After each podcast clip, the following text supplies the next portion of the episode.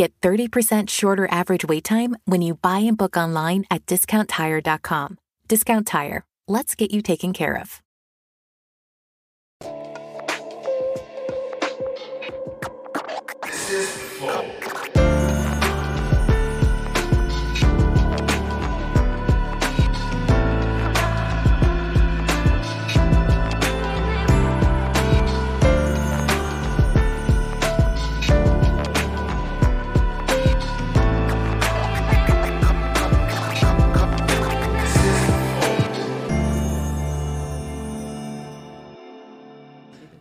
Salve, salve família, bem-vindos a mais um Flow. Eu sou o Igor.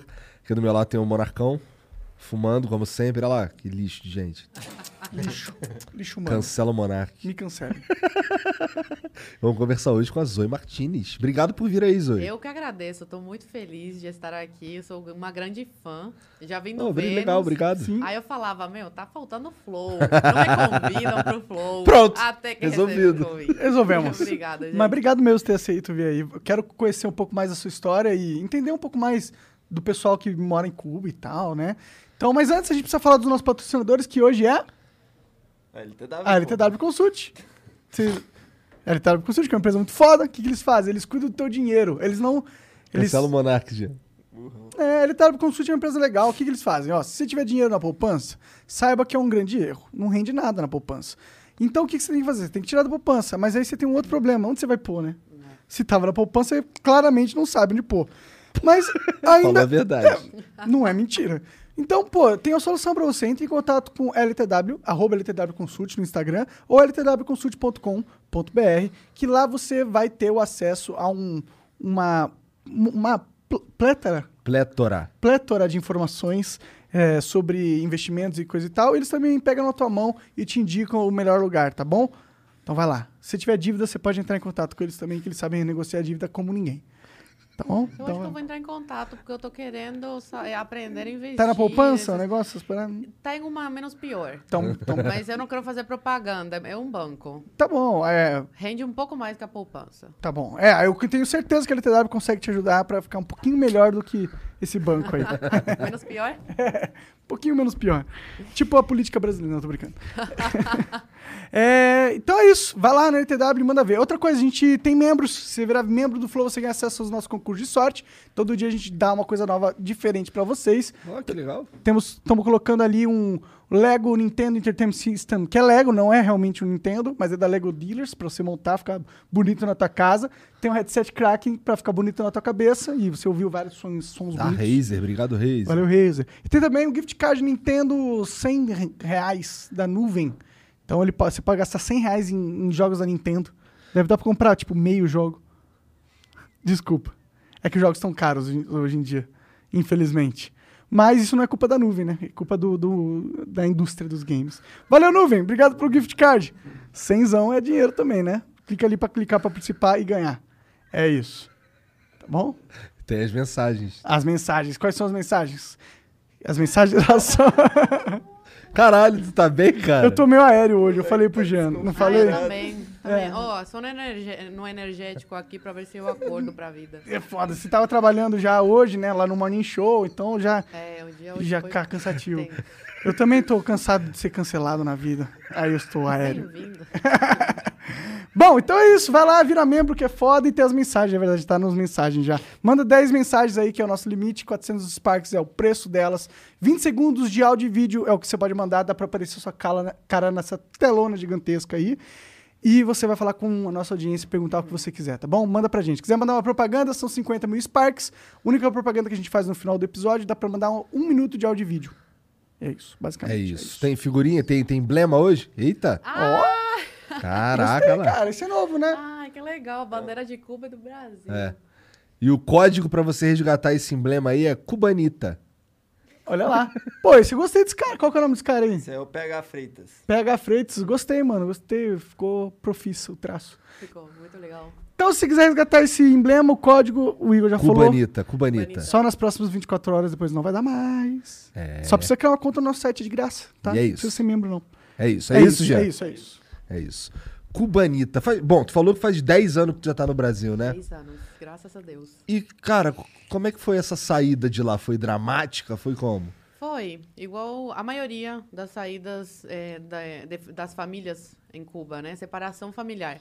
Começou em 2005 com meu pai. Meu pai é engenheiro em telecomunicações e eletrônica. Ele ocupava um cargo alto na empresa estatal onde ele trabalhava. Para você ter uma ideia, ele tinha acesso à internet em 2005. Caralho. Era proibido, era crime, né? Cubano ter acesso. E meu pai tinha porque ele trabalhava com isso e era um dos chefes, né?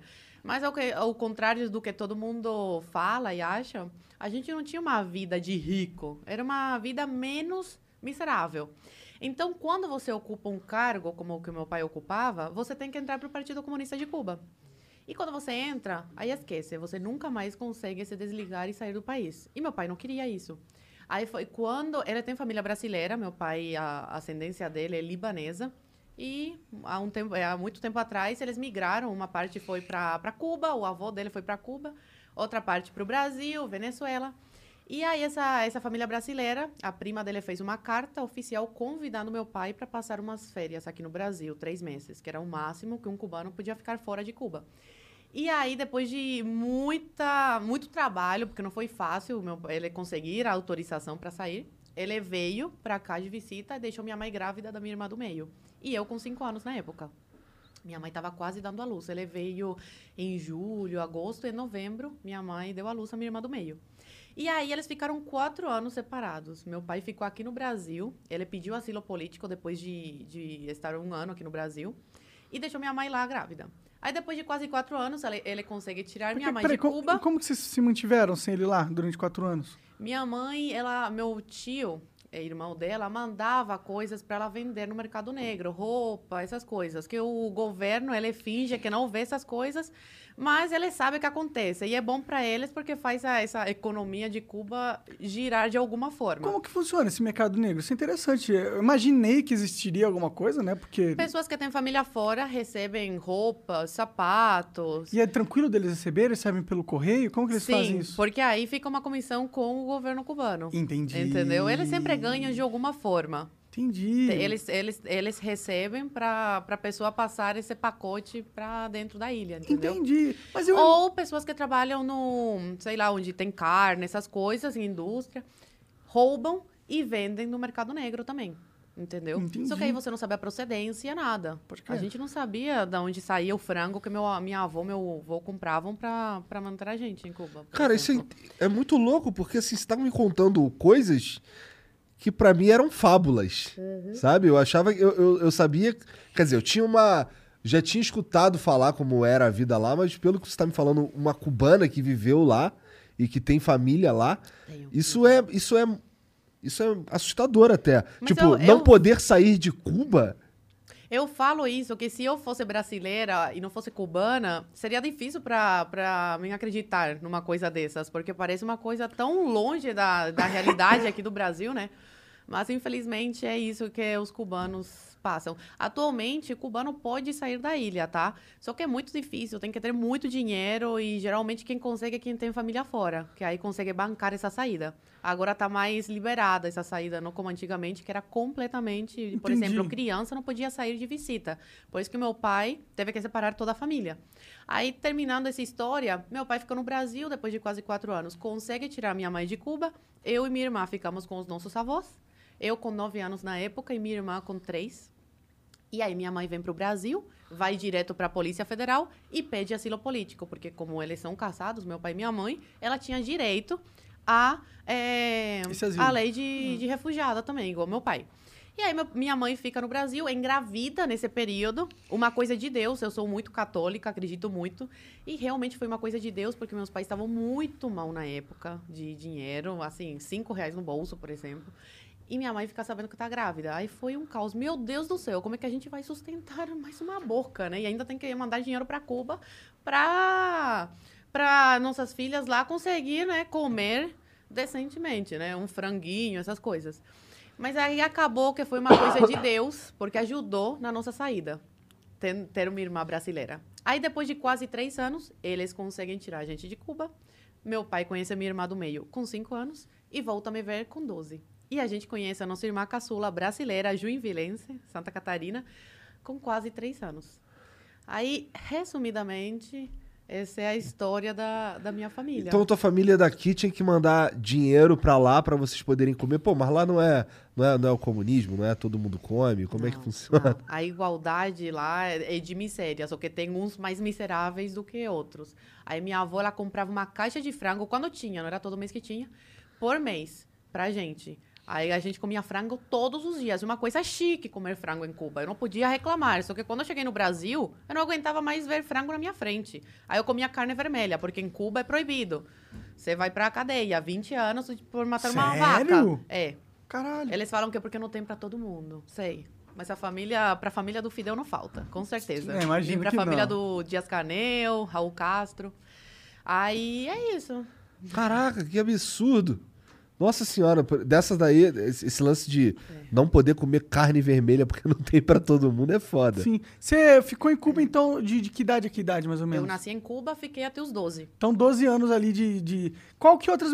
Tipo, qual foi um dos maiores choques que você viveu quando você teve essa mudança de, de vida, de vir pro Brasil, assim? Parece uma coisa fútil, mas uma coisa que me marcou muito e cubanos que eu conheço no Brasil também, tipo, foram marcados por isso. O mercado.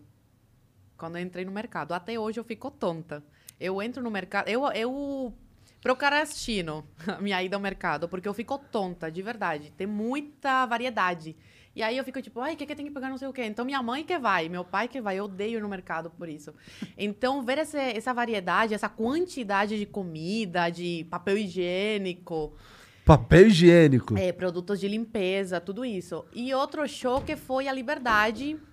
Liberdade, né? Que depois eu vi que não era tanta em sala de aula, mas é bem melhor que Cuba. Que aluno podia levantar a mão e falar, mas professor, e questionar o professor. Com educação, tudo. Como eu que é olhava assim, não pode. Como que a sala de Cuba, todo mundo quietinho, se é, alguém falar você alguma tem coisa... que dar amém pra tudo que... O que acontece se um moleque que os- rebelde em Cuba começa a fazer, aprontar? prejudica teus pais. Teus pais, eh, os pais são chamados na escola, aí já ficam de olho, aí o pai pode perder o emprego, a família ser perseguida, tudo isso. Sério? Eu já fui chamada de contra-revolucionária em sala de aula, porque eu não queria dar um dinheiro lá pra MTT, que é um negócio de Cuba, lá, pra ataque americano, uma coisa assim. Eu falei, eu não quero dar. Eu tinha sete anos, oito na época, seis, seis ou sete. Eu era uma criança. E eu falei, não quero, eu quero esse dinheiro pra comprar uma pizza.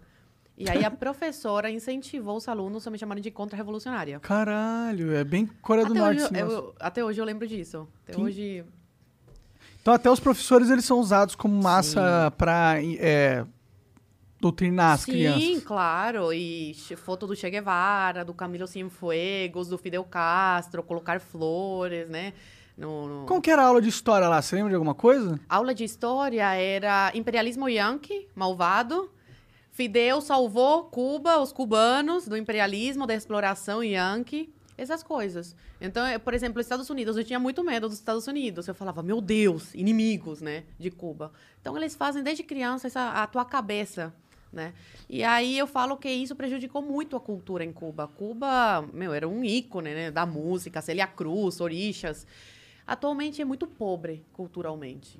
E isso se deve à grande manipulação e doutrinação em sala de aula. Não, não tem muitas mentes criativas, não tem liberdade Não, nenhuma. Não, é só aquilo. São máquinas, né? Entendi. Eles te programam para repetir, obedecer. E aí tá, aí tu chegou no Brasil com 12, eh, tu estudou direito, não é? Tô terminando direito. Tá terminando direito.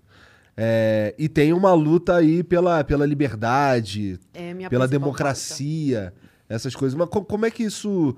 Como é que você virou Zoe Martinez?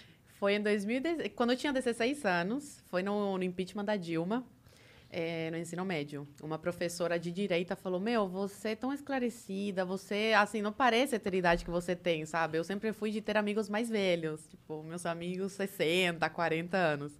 Nunca gostei muito das pessoas da minha idade. Meu, eu falo que eu sou uma jovem com mentalidade de idoso. Aham. E aí a professora falou: você se expressa tão bem porque você não abre uma página no Facebook falando sobre as suas experiências de vida em Cuba. Aí fiquei pensando, falei, quer saber? Eu vou abrir. Principalmente porque o Brasil estava vivendo um momento histórico, né? O impeachment da, da Dilma, do, do petista. E aí eu abri essa página. Brasileiro não gosta muito de ler, né? E eu escrevia texto sobre Cuba antes, com Fulgêncio Batista, depois com a tomada do poder do Fidel e tal. E aí, 10 curtidas, sou conhecidos que curtiam. Até que um dia uma professora falou que queria se aposentar e ir morar em Cuba. Claro, com a aposentadoria do Brasil, que aqui não é muito, né? Aposentadoria de professor, mas em Cuba é muito dinheiro, porque lá o dinheiro é desvalorizado, a moeda oficial de lá. E eu fiquei tão irritada com isso, eu sempre fui muito esquentada. Mas com a idade a gente aprende a ficar mais moderado, né? E eu gravei um vídeo muito estressada. Meu, vai pra Cuba, só não citei o nome, né? Você gosta de lá, vai pra lá, mas com dinheiro de cubano mesmo, pra trabalhar como cubano, entendeu? E eu postei, me falaram, não posta, que tá muito agressivo. Eu falei, quer saber, eu vou postar.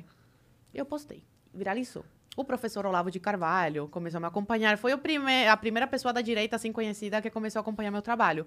E aí, começaram a chegar pessoas. Eu ganhei cinco, de 5 mil, fui pra 10 mil seguidores, 15 mil, numa Isso noite. novinha. Isso, com 16 anos. E aí, os seguidores pedindo, ai, fala sobre a saúde, sobre a educação. E eu fui entrando nesse meio e eu não sabia onde que eu tava entrando. Eu só ia gravando, gravando, gravando. Tava no ensino médio, fazia... é, é, eu era estudante de teatro no Wolf Maia. Caralho! E aí eu continuei com a minha vida. Aí eu comecei a dar palestra, aí fui para Brasília, aí fui para os gramados do Congresso, é, pedir o impeachment da Dilma. Aí eu conheci várias pessoas que hoje são até políticos, sabia aqui, vocês conhecem nos gramados do Congresso, Alan dos Santos. E foi aí que eu me inseri nesse meio e nunca mais parei. Eu acho que meu chamado de, de vida mesmo, sabe? Falam que quando eu falo de liberdade, tudo muda. Assim, é, a minha forma de falar, tudo. Falam, nossa, você fala tão bem sobre isso. Então, eu acho que é meu chamado de vida defender a liberdade e alertar os brasileiros sobre como os perigos, né? De, de você ir perdendo a sua liberdade aqui, outra aqui. E quando você vê, você já está numa ditadura. E aí, para sair, meu amigo, olha Cuba. 60 anos até hoje não conseguiu se livrar É, disso. é. E tá- imagino também porque a galera lá tá tão doutrinada que eles provavelmente nem enxergam as mazelas, né? Mais ou menos. A É? internet agora, é, o Cuba perdeu o apoio da Argentina, né? A Argentina tá falida, Venezuela não tem dinheiro. É, Brasil é, financiava através do, do Mais Médicos com o Bolsonaro, né? Acabou cortando. É, e aí Cuba ficou assim, como que eu vou me sustentar, entendeu? E aí foi pro turismo. E o turista entrando precisava ter internet. E também, com o cubano que tem família fora, eles conseguem dinheiro porque fami- o familiar fora, fora coloca a internet para o cubano. Então, meus avós, por exemplo, eu coloco internet para os meus avós no celular. E aí a, a ditadura acaba ganhando. Então, com esse acesso à internet de uma parcela da população, o pessoal tem acesso à vida das pessoas em outros países. Sabe qual e aí que começaram é, a né? comparar, Aham. entendeu? Opa, mas isso aqui, por que, que eu não tenho isso? Ou por que, que eu não posso falar isso e eles podem? E isso foi o que uma das causas que levou às manifestações de, de julho. Tô por fora dessas manifestações. O que, que Nossa, rolou? foram muito grandes. As, as pessoas se jogaram pra rua pedindo liberdade abaixo da ditadura. E muitas pessoas foram Nossa. presas, se, é, outras condenadas o devido processo legal. Alguém morreu? Menores de idade algu- tiveram causas, Assassinatos? Algumas pessoas. Que a gente sabe, algumas pessoas. Outros estão presos até hoje, outros estão desaparecidos. Menores de idade foram presos. Tem uma menina que eu compartilhei o relato dela, de menor de idade, que foi levada para a delegacia. Obrigaram, três policiais obrigaram a tirar a roupa. Ela teve que fazer agachamento na frente deles para eles verem que não tinha nada nas partes íntimas. Que ela podia ter guardado alguma coisa. Então, é, a gente vê que é um país sem leis, né? Onde as pessoas pedem mudança de governo e não têm o direito de pedir isso. Sendo que os donos do país são, são as pessoas. E não quem está no poder no momento. Só que numa ditadura não funciona assim, né? O dono do país é o ditador e o povo tem que servir a eles.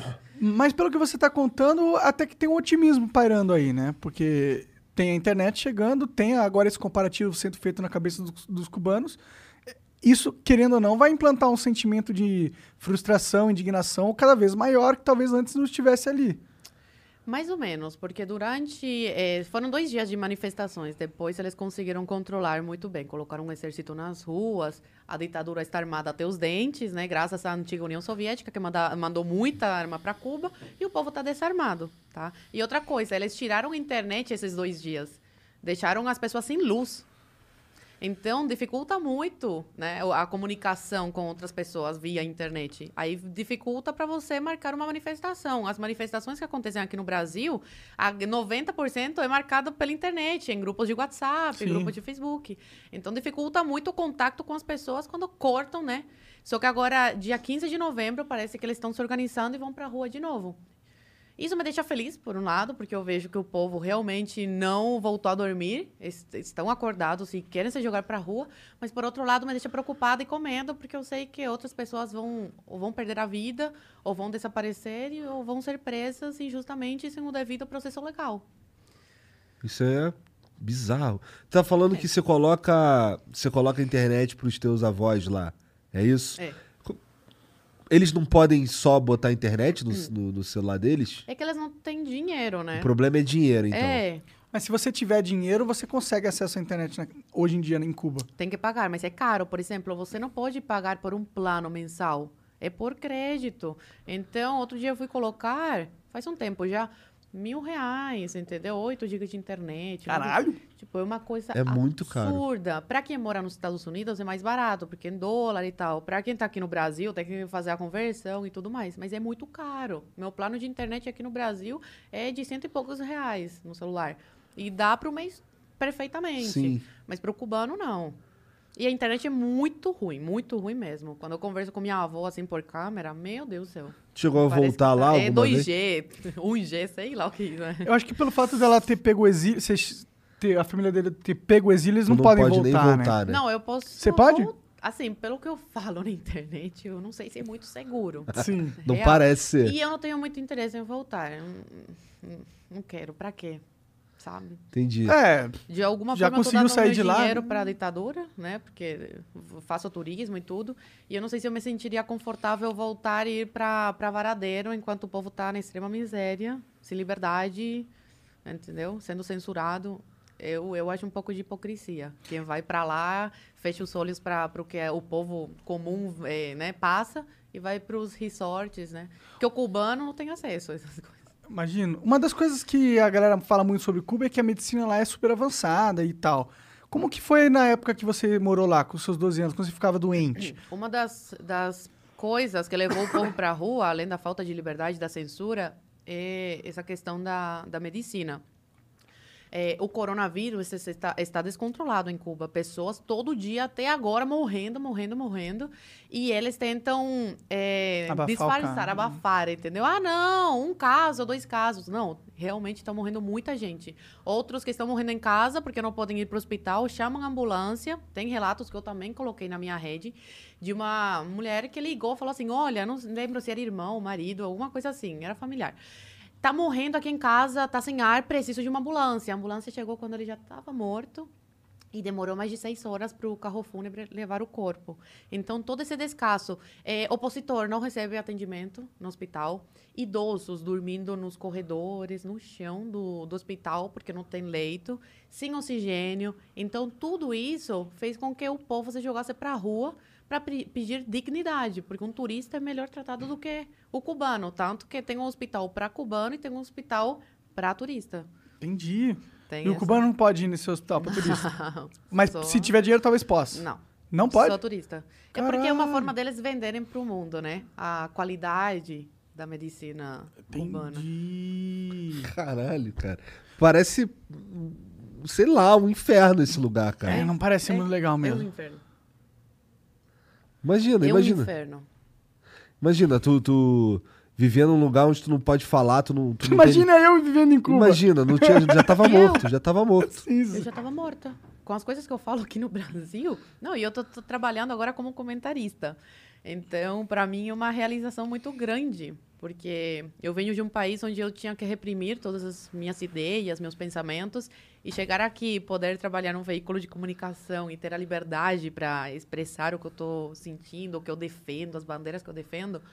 É uma coisa que eu nunca pensei quando saí de Cuba. Então, está sendo uma grande realização para mim. E, e, é, estudar fora da escola lá em Cuba é uma possibilidade? Tô dizendo ler livros que a gente consegue facilmente aqui. Não, Tipo- só tem livro de marxismo. É? Só tem livro marxista em Cuba. Eles fizeram de- eh, questão de queimar, jogar fora todos os livros é, de, de outros assuntos. Quando o Fidel tomou poder, eles jogaram tudo fora. Como é que alguém defende isso, cara? E, assim, eu... É porque não vivem lá, nunca foram, ou se foram, eles foram para a parte dos turistas. E o marketing, né, em cima da Revolução Cubana é muito grande. Entendi. Eles vendem uma realidade completamente diferente da realidade do cubano, da que nasceu, vive lá. Eu já escutei de um, de um cara, de um amigo meu que veio aqui, inclusive, o Rafael, falando sobre é, uns caras do Instituto Mises, talvez, que tem uma, uma biblioteca descentralizada. Eles ficam uns livros na casa de um, bagulho assim, meio, sei lá, Idade Média, Escondido, é. escondido. É, É. umas paradas Eles têm uns assim. tráfico de livros lá. Tráfico de Muito livro. Isso eu não estava sabendo. Eles traficam É. altos livros, várias, várias strange de livro. Agora pode ser mais fácil, né? Porque tem mais gente entrando no- na ilha e tudo, eles podem entrar com esses Faz livros, muito né? tempo que já tem muita gente que, que as pessoas estão podendo entrar. Foi desde que cortou mais médicos, essas coisas? Foi, foi. Aí a Argentina faliu, a Venezuela também acabou o petróleo, acabou o dinheiro. Foi nessa época, assim. Foi em 2014, Entendi. uma, uma coisa assim. Mas quando tava em Cuba não era assim. Era bem fechado. Mas é porque aí tinha os amiguinhos que financiavam, né? E como é que foi pra tu ir parar na. Porque assim, você ficou famosa com 16 anos, falando as paradas que tava rolando em Cuba, tá? E, e aí foi por isso que tu foi estudar direito? Eu comecei a estudar direito porque desde criança minha família achou que eu ia fazer faculdade de de direito porque eu sempre tive muita opinião. Eu sempre quis opinar sobre tudo e eu tenho muito senso de justiça. Então eu saí do ensino médio e minha primeira opção era jornalismo e depois direito. Aí eu passei na faculdade de direito falei: "Ah, vou fazer direito". E aí eu tô na faculdade de direito, mas o que eu quero seguir é carreira de comentarista mesmo. E graças Entendi. a Deus já tô meio que encaminhada. É, já tá encaminhado. Tá lá no Morning Show, né? Tô Qu- no Quanto tempo Morning você Show. tá participando lá? Tô há um mês e pouco. E como que surgiu esse convite? Cara, começo do ano, é, eu fui convidada pelo Emílio, do, do Pânico, Pânico. Emílio Surita, para ser entrevistada. Nunca tinham me chamado, assim, na, na Jovem Pan. Ele se interessou muito, viu vídeos no, no TikTok e tal, e foi muito com a minha cara. Aí me chamou, eu fui numa sexta-feira, ele falou, olha, no almoço da sexta, eu quero você na segunda também, é, vindo no programa. Eu falei, tá bom. Aí eu fui na segunda. Aí depois disso, só quando estourou o negócio de Cuba em julho, me chamaram de novo. Pode vir? Aí eu falei, olha, tô cheia de, de entrevistas, todo mundo querendo e tal, e me chamaram uma hora e meia antes. Eu falei, quer saber, eu vou, porque eu sempre tive muita consideração, eu sempre gostei muito. Eu já fui assessora da, da Kisses, e uma das principais metas, assim, né, nessa, nessa área que eu estava atuando, eu, eh, jornalista, eh, imprensa, assessora de imprensa, era levar ela no, na Jovem Pan. E até então ela não tinha dado nenhuma entrevista. Meu objetivo era levar ela. Quando eu levei, eu falei, yes, chorei, meu. E ela, calma só e tal, porque eu fiquei realmente muito emocionada. Eu sempre fui muito com a cara da Jovem Pan, sempre foi minha meta. Eu quero Jovem Pan. E aí, quando estourou o negócio de Cuba, eu fui de novo. E aí o Emílio falava, ô, Tutinha, contrata essa menina, ela é muito boa e tal. E eu, Tutinha, ah, vamos ver e tal. Até que um dia, no em, julho mesmo, minha amiga tava num jantar comigo, um casal de amigos e tal, falaram, meu, manda mensagem pro cara. Falei, claro que não, gente, que isso, não vou incomodar ele no WhatsApp mandando mensagem pedindo emprego. Aí meu amigo, o Sandro, pegou, conseguiu o contato do, do Tutinha, pegou meu celular, falou, ô, escreve isso aqui. Aí eu mandei uma mensagem super descolada pra ele e tal, sei que o seu celular é top secret e tal, mas eu quero uma oportunidade, tô voltando pra Brasília, queria saber quando que eu começo na PAN. Falei desse jeito, pra me programar. Aí ele respondeu, olha, vamos ver, se vou ver alguma coisa, vou pensar em alguma coisa. Eu falei, olha, ele foi educado, mas eu acho que não vai rolar nada. Aí um mês depois, menos de um mês depois, ele me manda mensagem falando: Você pode vir eh, para São Paulo para a gente conversar? Eu morava em Brasília até então, né? Eu passei três anos em Brasília. Falei: Olha, posso? E vim para São Paulo. Aí ele fez a proposta, falou: É pro Morning Show. Aí, meu filho, era uma mistura de emoção, assim, é uma realização muito grande estar lá. E tá sendo muito, muito incrível. Meu, tô debatendo com gente de 40, 30 e poucos anos, eu tenho 22, então tá, tô aprendendo muito. E também tem um espaço onde eu posso falar sem censura. Eles realmente deixam falar à vontade. E agora a gente vai pra TV, na quarta-feira. Maneiro. É. Mas, tu, mas tu não abandonou as redes sociais também, né? Não, não. Eu continuo com meu Instagram, meu YouTube, continuo normal. E agora na, na Jovem Pan também. Eles não cortaram nada. Deram liberdade total pra. E, o- e o que, que tudo. tu tá achando falando nessa questão de liberdade? No Brasil, você estava acostumada com Cuba, né? Que era uma bosta, como você falou. Mas Brasil, aparentemente, tá tendo alguns problemas na questão de liberdade. O que, que você tá achando sobre isso? preocupante. É, eu gosto muito da filósofa Ayn Rand. Ela viveu num re, sob um regime igual o meu, né? Comunismo e tudo, na Rússia. E ela tem uma, ela tem uma Planning on traveling this summer? Make saving at the pump part of your plans with two times the fuel points from Harris Teeter. It's easy. Download your eVIC coupon, and for every dollar you spend with your VIC card, you'll get two fuel points. That's up to $1 per gallon on quality fuel at participating BP and Harris Teeter fuel centers. Download your eVIC coupon today and save money at the pump all summer long with eVIC and Harris Teeter fuel points. Frase que fala assim: é, você pode ignorar a realidade, mas não pode ignorar as consequências de ignorar a realidade. Então, essas pessoas que estão ignorando o que está acontecendo, a censura que está acontecendo, podem ignorar, ok, mas as consequências virão. E não são nada boas. Eu falo que a censura, ela sempre eh, começa de um lado. Começou do lado com- dos conservadores. Depois que eles conseguem controlar todos esses conservadores, eles partem para outro lado. E depois a ditadura está instaurada. Então não pense que é só um cala-boca aqui, um cala-boca aqui. Não. Começa assim, cala a boca você, cala a boca você, depois calam todo mundo. E é, muito preocupante, me preocupa muito o caminho que o Brasil tá, tá tomando em relação a isso. E a mídia apoiando. Nossa, apoia pra caralho. Pois é, em Cuba aconteceu isso, eu já falei isso várias vezes. Da Boêmia, que era a revista mais famosa de Cuba, e apoiou o golpe do Fidel. Ia contra tudo do Batista, inventou crimes, colocou crimes nas costas do Batista, mais de 20 mil pessoas que eles eh, noticiaram que o Batista tinha matado. Era mentira, porque o dono depois confessou. Porque quando o Fidel tomou poder, ele traiu o dono da revista. Foi assim, é assim que comunista agradece, traindo. Tomou poder, fechou a revista, deixou o cara na rua e aí ele foi pra Venezuela, se na Venezuela e uns anos depois se matou. Aí deixou uma carta confessando que eles tinham inventado coisas a respeito do Batista para fazer com que o, o povo apoiasse a revolução do Fidel. Entendi. E aí se matou porque não aguentou com o peso na consciência. Então, essas revistas que apoiam o que está acontecendo agora, essa censura, aguardem porque vai chegar nelas também. Eu vejo muito- muitos conservadores eh, reclamando sobre censura nas mídias sociais. E eu queria que você, já que você, imagino que você conhece as, as dores deles, explicasse pra galera por que, que eles, eles dizem que as mídias sociais estão censurando o ponto de vista deles. Porque a, é, a direita, os conservadores, vão contra tudo o que está... Mas de que forma? Tipo, como que eles analisam, é, veem que eles estão sendo censurados? De que forma está sendo acontecendo Meu Deus, o Terça Livre, por exemplo, começou desmonetizando o canal, depois fecharam o canal, bloquearam as contas do Alan dos Santos. É assim que eles agem. Eles começam a desmonetizar porque aí você perde a tua fonte de renda. E aí como você vai se sustentar? De alguma forma tem que ser.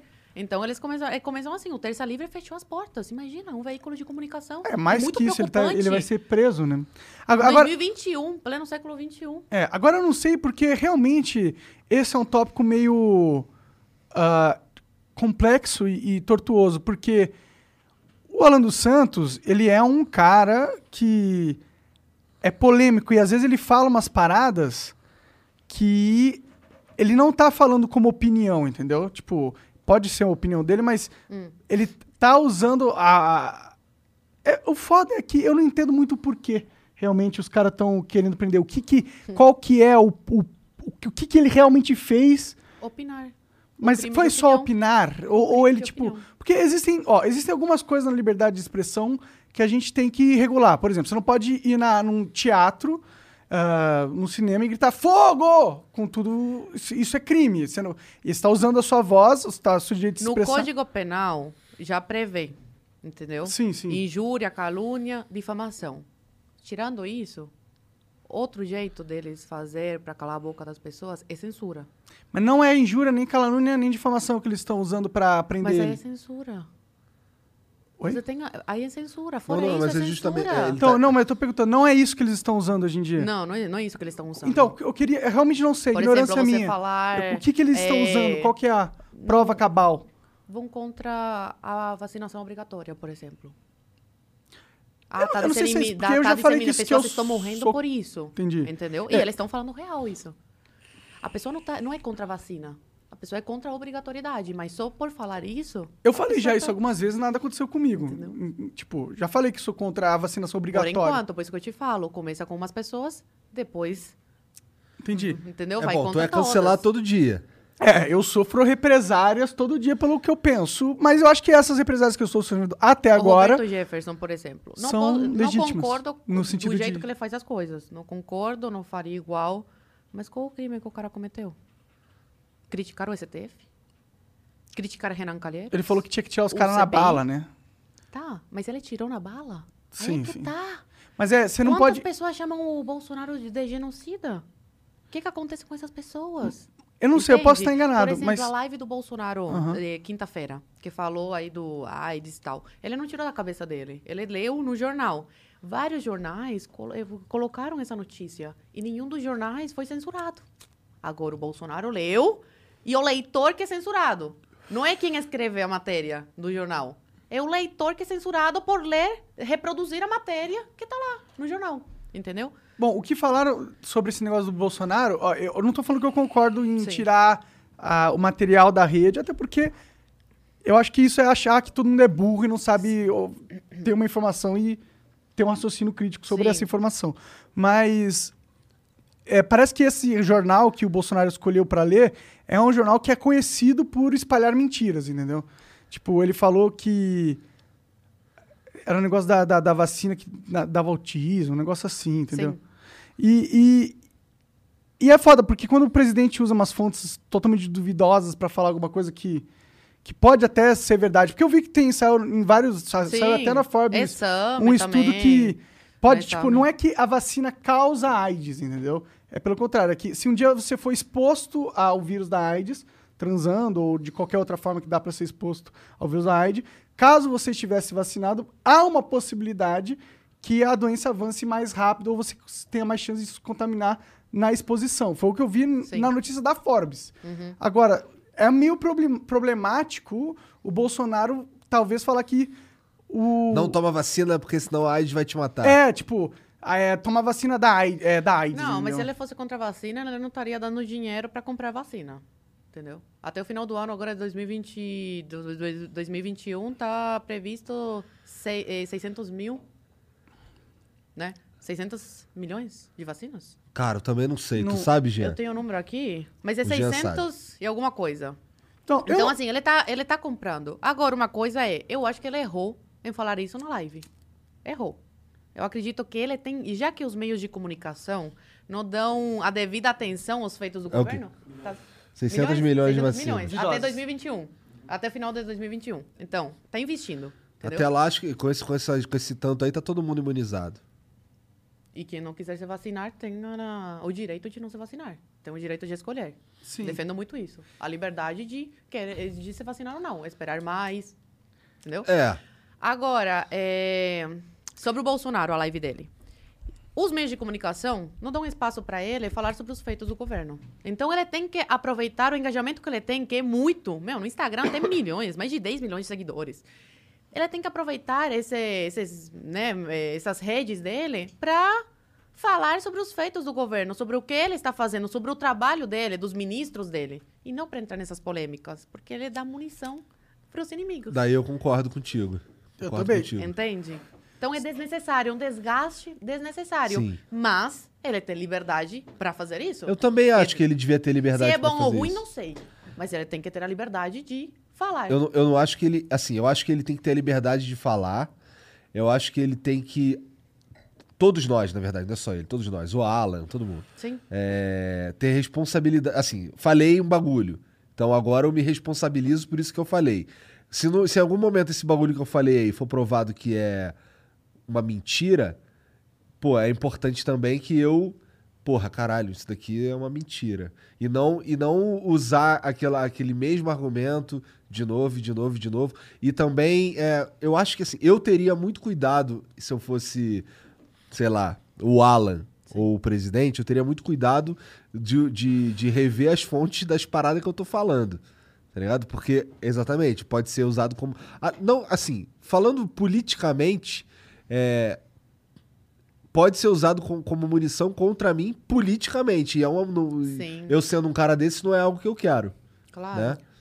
Concordo, Sim. concordo. O problema é o YouTube vir e tira a live do, do Bolsonaro do ar, entendeu? E, e, e a, a desculpa é: a fala mentirosa dele vai causar mortes. Tem uma, uma ligação muito rápida que o pessoal fala entre falas e mortes ali, que é tipo, tá bom. Por mais que eu, que eu concorde que certas coisas que a gente fala podem influenciar pessoas a tomarem decisões que podem não vir a beneficiar elas na Sim. vida delas, ok, isso aí é meio que meio que é da vida, né? Sim. Mas falar que, pô, logo ele falou uma merda. E pro- logo correlacionar, tipo, quatro pessoas morreram por causa da merda que ele falou, tipo, quatro pessoas que a gente nem sabe quem é, imputar um crime numa fala, eu acho que é meio perigoso. As pessoas agora estão falando que falar coisas é igual assassinato, entendeu? Tipo, opa, será que a gente não tá dando um pulo meio alto aí? Será que a gente não tá é, desvirtuando o que é a, a fala de alguém? Tipo, eu não sou a favor de um político mentir, tá ligado? Mas se fosse prender todo político que mentiu, não tinha um preso. Sobre... É. Porra. E esses jornais, o, o exame, por exemplo, esses dias foi que editou essa matéria que é de 2020. Então errou e não se retratou. Entendeu? Que é Então, importantíssimo se retratar, pelo amor de Deus. Mas não se retratou. E tem o problema máximo, que é, a- que é toda vez que você quer regulamentar o discurso, as opiniões das pessoas, você quer falar, "Ah, algumas opiniões podem e outras matam. É. Quando você começa a falar isso, aí você acaba no, caindo no problema. Ok, vamos supor que a gente concorde com esse argumento, com esse argumento que minha opinião mate. Eu não concordo com isso, mas estamos num negócio abstrato aqui agora. Como que a gente vai coibir isso? De que forma a gente coibir isso? Temos que apontar, então, aquele que julga tudo que é dito e naquele julgamento ele descobre se aquela fala matou alguém, hipoteticamente, sim ou não. E se ele matou, hipoteticamente, esse cara tem que ter o poder de alguma forma dar uma repercussão negativa para a pessoa que falou essa opinião assassina, entre aspas. Beleza, quem que é esse cara? Quem que é o cara que tem o poder de julgar todas as opiniões que são emitidas na internet O STF.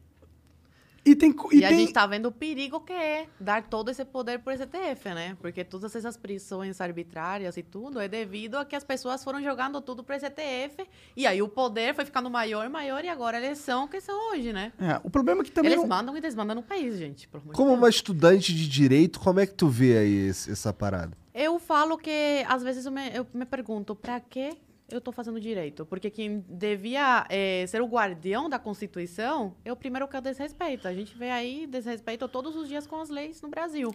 Cria lei, tira lei, segundo a conveniência deles e dos Manda políticos. prender. Manda prender, É, Esse negócio de você ter um Manda soltar, o que é muito pior. É, solta. Olha aí, a gente tem um bandido, um eh, né, condenado pré-candidato.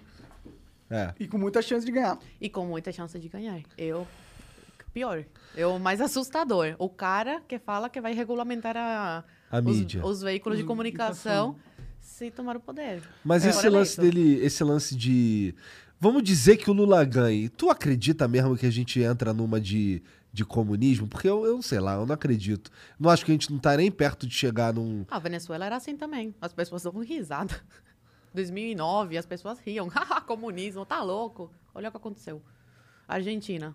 Tá num buraco total. É que o Brasil é um país de importância geopolítica tão maior que a Venezuela que eu acho que ou o mundo não ia deixar. Fora a gente tem muito mais empresas e tem muito. Eu, eu acho que a gente é um A país diferente da Venezuela, gente, pelo amor de Deus, a Venezuela era o país mais desenvolvido.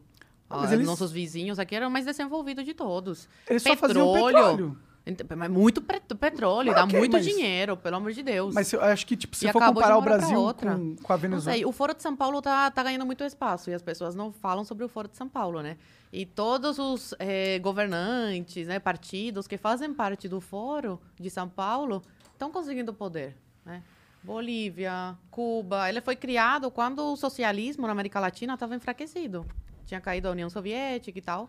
E Cuba precisava de alguma forma eh, continuar se mantendo aí, né, no poder.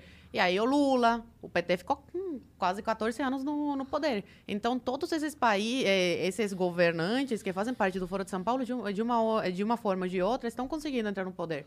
A Argentina voltou com o mesmo governo, a Venezuela.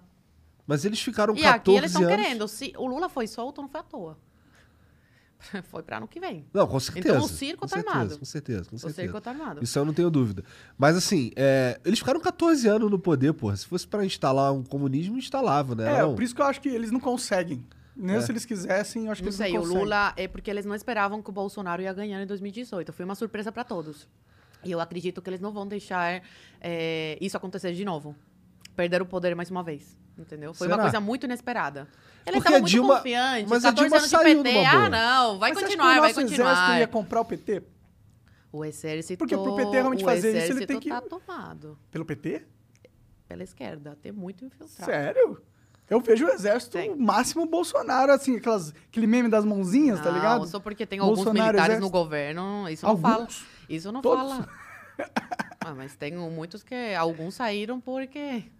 Né? Deu aí. É. Mostraram a verdadeira fase deles. Entendi. Bom, eu não tô por dentro da- das politicagens do, do exército, pra ser sincero. Mas assim, eu sinto também que o, que o PT, o PT, vai, não, o Lula e o Bolsonaro, eles se eles se alimentam um do outro no Eu quero ir sentido depois. Pode ficar à vontade se quiser. É, é, é, eles, eles se alimentam de um, de um, um do outro no sentido que, porra, é, ó, eu sou anti-Lula. E o Lula, ó, eu sou anti-Bolsonaro. E eles se alimentam. Tanto que te- no movimento que teve aí para pro impeachment do Bolsonaro, o PT não quis se meter. E me parece, assim, é bem claro pra mim, pelo menos, uma manobra política ali, porque se perde o, o, o- o principal antagonista, se o Lula perde o principal antagonista, que é o Bolsonaro, ele se enfraquece politicamente, porque ele vai ter que disputar com outras pessoas. Então, assim, tu, tu enxerga também que eles são. Que eles se alimentam um do, um do outro, assim, pelo menos pra fomentar uma, uma maior. uma votação mais expressiva pro ano que vem? Ou eu tô viajando? Não, pode ser. Faz sentido o que você fa- eh, falou. Pode ser que realmente eles se alimentem um do outro, mas eu acho que, que a pauta conservadora ela cresceu muito nos últimos tempos. E vai muito além de ser contra a PT. Isso Vai mundialmente. contra- a pau- pauta Exatamente. Eu acho que vai contra a esquerda no geral. PSOL, PSDB, PSDB. O brasileiro acordou. Antigamente era PSDB, o PT. Não, no fundo é a mesma coisa, né? Eles iam jogando a bola, ah, agora você, agora... Então as pessoas com, eh, com esse crescimento do conservadorismo, elas perceberam que, opa, peraí, é tudo a mesma coisa, entendeu? Então eu acho que essa onda Bolsonaro, né, vai muito além disso. As pessoas realmente querem uma mudança que no, com o PSDB e com o PT não tiveram. Porque no fundo é a mesma coisa. A gente vê que quando precisam se juntar, eles se juntam e sempre é pro mal. Né? É. Então é. não são tão inimigos como parece, né? Pois é. PSDB pois e é. PT aí. É, então, isso daí, na verdade, pro, pra quem tá olhando assim com um pouquinho mais de atenção, é claro, de verdade, que é tudo a mesma coisa. E assim, é. é, o- mas o, o- o lance do, do, do Bolso. Eu sinto que a gente teria uma chance melhor se pro ano que vem a gente não tivesse um segundo turno Lula e Bolsonaro. Eu acho que a gente tinha uma, uma chance melhor de. Quem? Esse que é o problema. E o Sérgio Moro, o que você acha dele? Ninguém gosta de traidor. Você acha que Ele é foi traidor? uma grande decepção pelo jeito que ele saiu do governo. Fez um teatro e provas e não sei o quê. Cadê as provas? Nada. Não mostrou nada. Só vazaram aquela conversa do, do Bolsonaro com os ministros e só reafirmou, né, o que é o Bolsonaro, que é uma pessoa sincera, que fala palavrão mesmo. E é isso. Não mostrou uma prova, Aquilo não é prova de nada, realmente. É, não é prova, mas, mas é prova de uma coisa. E ele vai se juntar com o Dória. Tá, mas é prova de uma- Anota o que eu tô escrevendo. Ele vai se juntar com o Dória Tá. pra tentar derrubar o Bolsonaro. E você vê aí que é tudo, é tudo da mesma laia, entendeu? Mas mas acho que é a prova de uma coisa. A prova é que o Bolsonaro queria mexer ah, na Polícia Federal de uma forma que o Moro não concordava. Gente, o Bolsonaro tá na Constituição. Ele, ele tinha como colocar o chefe da Polícia Federal.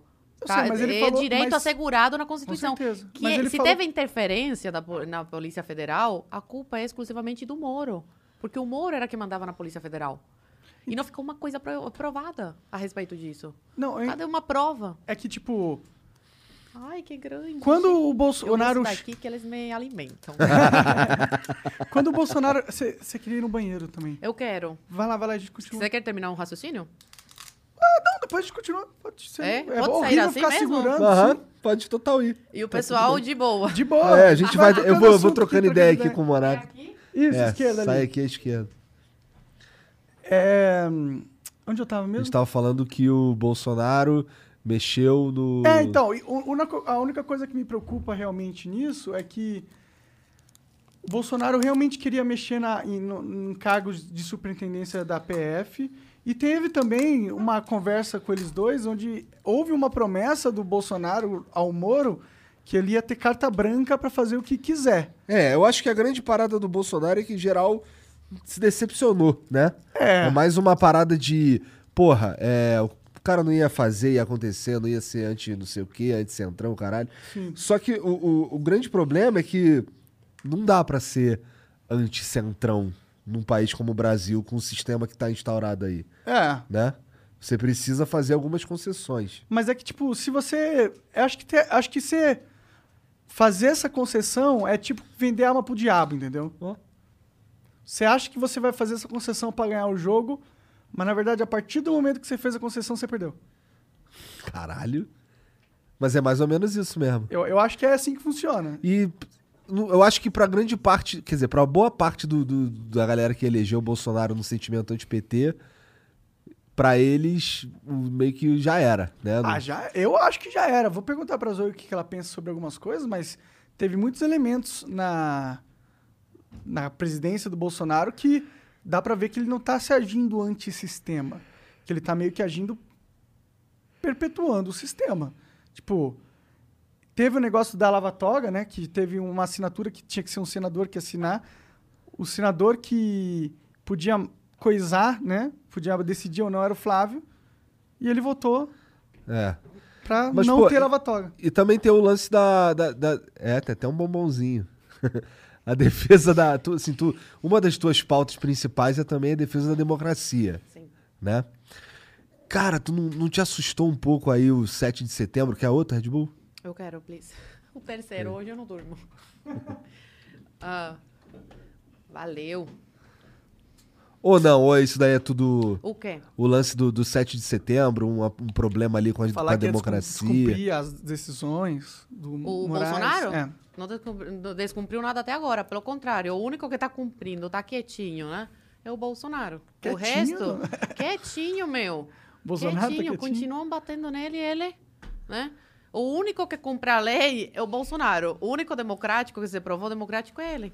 O STF aí continua mandando prender, o Renan Calheiros, abuso de poder, de- Pô, re- desrespeitando as defender pessoas Renan na CPI. Calheiros é difícil pra caralho também, É, né? Sim. Puta merda. Olha o naipe do cara, entendeu? Aí vai uma médica como a doutora Nícia, por exemplo, e é obrigada a ser esculachada, maltratada, entendeu? Vendo se- se- seu nome jogado na lama por causa desses energúmenos da CPI. É que é, essa doutora aí é uma que, que a galera já, deu- já refutou há um tempo aí? A captacloroquina Não, não, essa daí é outra. é outra? É. Tem várias que foram, né? A doutora Nícia é uma, ela do Einstein e tal. Isso aqui é gelo. É gelo. É gelo. Tem pegador ali? Tem, tem ali. Tem pegador aí. É, o que, que você acha do, do- Você acha que o presidente realmente é, tá agindo antissistema em, na sua maioria das suas decisões? Porque. Antissistema como não, respeitando as leis? Não, não, não. Antissistema como anti-establishment. Não, total. Você acha que Total, ele tá. total. É porque eu vejo algumas posições dele que, não me, não me- sinceramente, não me parecem anti-establishment. Quais? Por exemplo, a escolha do PGR não parece uma escolha anti-establishment. Mas sabe? aí ele percebeu, no primeiro ano ele não fez nada, o Bolsonaro, não conseguiu aprovar nada. Ele percebeu que sozinho não se governa. Infelizmente, no, no Brasil, ainda vai demorar um pouco para a gente conseguir fazer uma limpa geral. Começou em 2018, mas é só o começo. Vai levar mais 20 anos aí para limpar o estrago do PT. Então, não pode com seus inimigos se junte a eles, né? Então ele teve sim que entrar, né, né, e se associar aí com a- o centrão e tal para conseguir passar algumas reformas. De nada adianta eleger o Bolsonaro e não conseguir aprovar uma reforma importante para o país. Você não entende? sente que ele não aprovou nenhuma reforma muito importante? Mas aí não é só ele, né? Não, mas Como é ele ele- não é um ditador, Entendo, mas é que ele vendeu a alma dele pro Centrão e mesmo assim não conseguiu o que queria. Será que ele queria Algumas realmente as coisas, reformas né? ou era outra coisa? claro que ele queria essa Não, reforma. eu até acho é que ele super queria, é importante para a reeleição ele. dele. Mas será que era o que ele óbvio. mais queria quando Eu- ele abriu a perna pro Centrão? E se não foi isso, o que, que foi? Tem uns filhos aí se fudendo, né?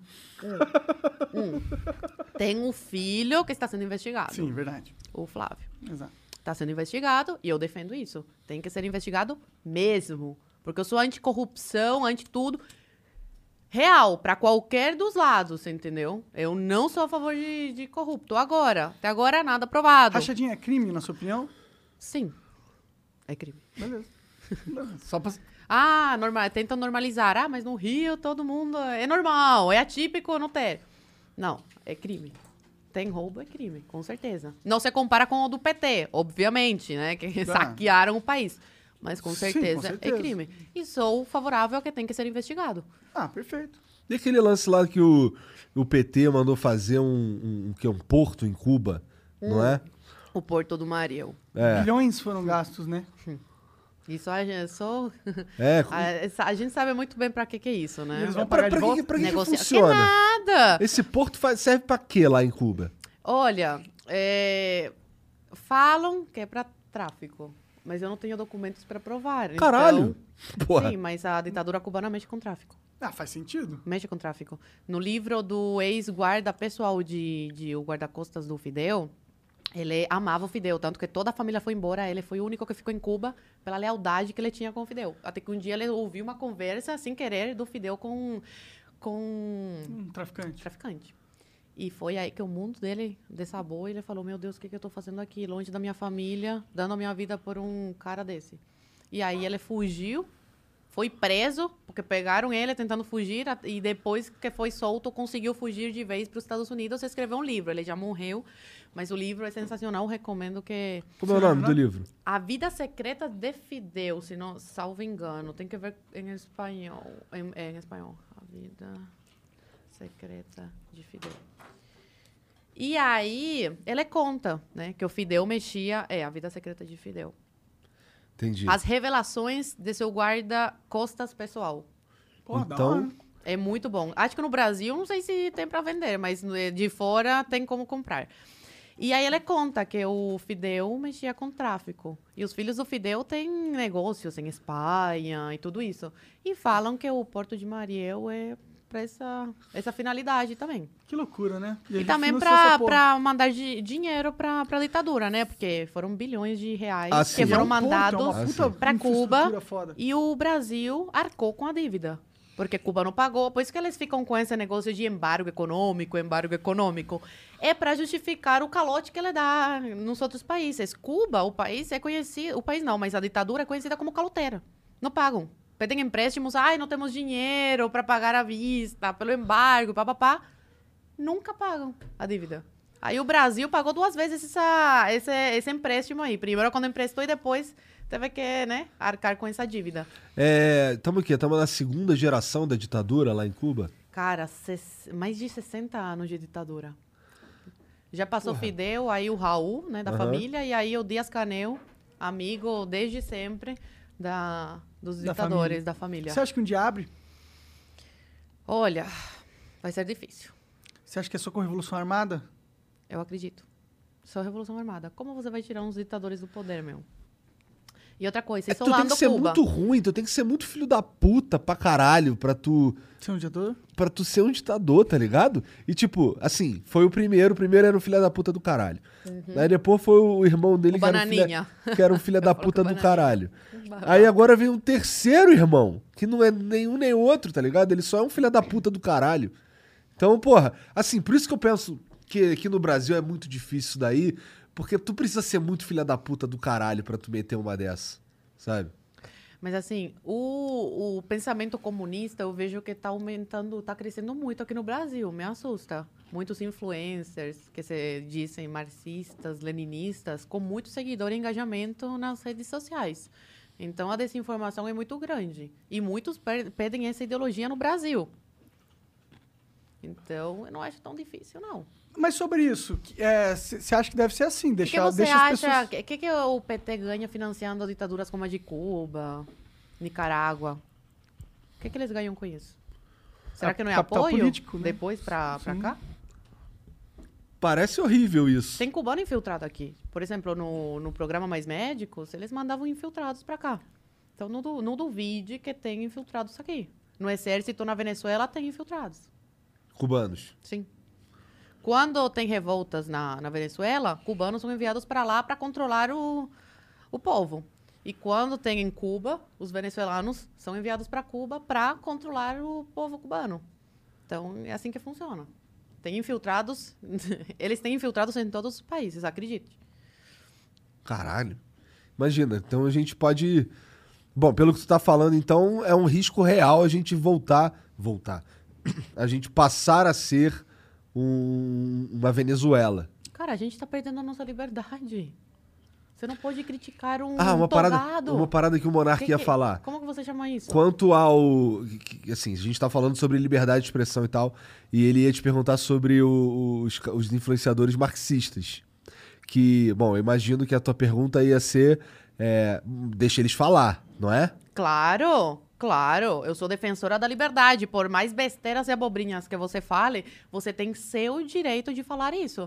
Por mais que seja, burra essa ideia que você está defendendo, né? Porque quem é marxista, quem se diz marxista, ou é burro, ignorante ou mau caráter. Não tem como. Money is the number one cause of stress and the number two cause of divorce. Make your money go further and work harder with a certified financial planner from Facet Wealth. Financial planning used to focus on retirement, but Facet helps you with today. You get a dedicated financial planner that guides you through every financial decision inflation, interest rates, stock market changes, home prices. How do you figure it all out? Well, every advisor at Facet is a certified financial planner and fiduciary. That's just a fancy way to say they have the best training and they're legally bound to do what's in your best interest. This isn't just about investments, it's about taking care of your money so you can start living a better life today. Facet has a simple flat fee, no hidden charges, and with nothing to sell, there are no commissions. Visit tryfacetwealth.com for two months free off your first year of financial planning. That's T R Y F A C E T wealth.com. Facet Wealth is an SEC registered investment advisor. This is not an offer to buy or sell securities, nor is it investment, legal, or tax advice. outra.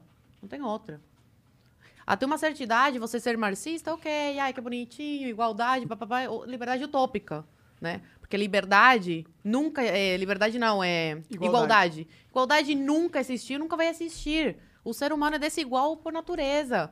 Um melhor que o outro, um com mais possibilidade de crescer, papá. sempre vai ter desigualdade. Então, até uma certa idade, você defender igualdade, ok, bonito, que legal. Depois disso, meu, é burrice, é mau caratismo. Acabou.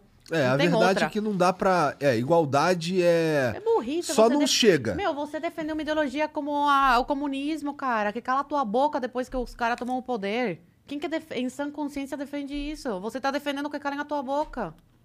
Mas é bem isso que a galera tá defendendo hoje em dia. No Twitter tem muita gente que... E pior que muitos deles são jornalistas verificados. Mas é que as universidades estão tomadas, né? Um, um erro que eu vejo na intervenção militar foi que eles, para governar e eh, governarem em paz, deixaram as universidades, né, para os professores. Então, foi tomado tudo. Desde a época da intervenção militar, as faculdades, as escolas estão tomadas. Então, foi muita lavagem cerebral, foi os poucos mesmo. A esquerda, ela teve paciência. O trabalho deles foi de formiguinha, um pouquinho aqui, um pouquinho aqui, um pouquinho aqui. E que eu falo que a direita precisa deles a paciência também e ir ocupando os espaços como a esquerda ocupa desde, né, 1900, 1900 e bolinha aí. Mas tu concorda que a esquerda não é. É, é um salto lógico também a gente pensar que se a esquerda vai pro poder, a gente automaticamente vira comunismo. Não, acho isso. Não, não acho isso também. Mas o cenário que a gente está vivendo no Brasil se encaminha sempre a uma ditadura. É um pré-candidato falando que vai regular os meios de comunicação, pelo amor de Deus. E aí não é, pre- não é preso. Uma pessoa que ameaça a liberdade de expressão abertamente não é preso. Você, você acha isso normal? Eu acho. E aí outro que fala, ah, sei lá, vou invadir. Não, aí outro que fala, vou invadir o STF é preso. E outro que. Ah, é ameaçar a democracia, em- querer invadir o STF. Se eu falar, vou invadir o STF. Aí é. Crime, tem que ir preso porque tá ameaçando a, a liberdade. E agora o pré-candidato que fala que vai regular os meios de comunicação pode falar isso abertamente e não é ameaça à democracia? É, eu, eu acho que os dois podem falar abertamente, entendeu? Se o cara tá insatisfeito com o STF, ele pode falar Eu abertamente. também defendo isso. Sim. Eu acredito que cada um tem que falar o que bem entender o que acredita. Não pode ser crime você falar o que você pensa. Mas, a- é, mas a galera quer que seja crime. Não, mas sabe o que, que é pior? Não é nem crime Eles querem que seja crime só pro lado deles, mas vai ser sempre dos dois lados. O pior não é nem o, a lei. Tem um aspecto dessa parada que a gente não tá olhando, mas que é igualmente importante, é que agora existem ah, grandes empresas que meio que controlam a, pra- a praça pública digital. Você tem o YouTube, Monopólio. o Facebook, o Twitter, o Instagram, essas todas essas empresas. É. Hoje, o ser humano interage socialmente, em sua maioria, através dessas plataformas. Portanto, o que acontece de discussão pública acontece lá. E hoje em dia, eles têm o poder de ah, filtrar o que é permitido estar na plataforma deles ou não. E cada vez mais ah, eles estão ah, faze- eh, utilizando esse filtro e fazendo uso de algoritmos para meio que guiar o discurso público para uma direção que eles acreditem que seja melhor para eles ou para a humanidade. Duvido que seja para a humanidade, tá? Mas tem gente que acredita. Mas que é melhor para eles e para o negócio É o deles e perigo tal. da- do monopólio, né? Por isso que eu falo que tem que.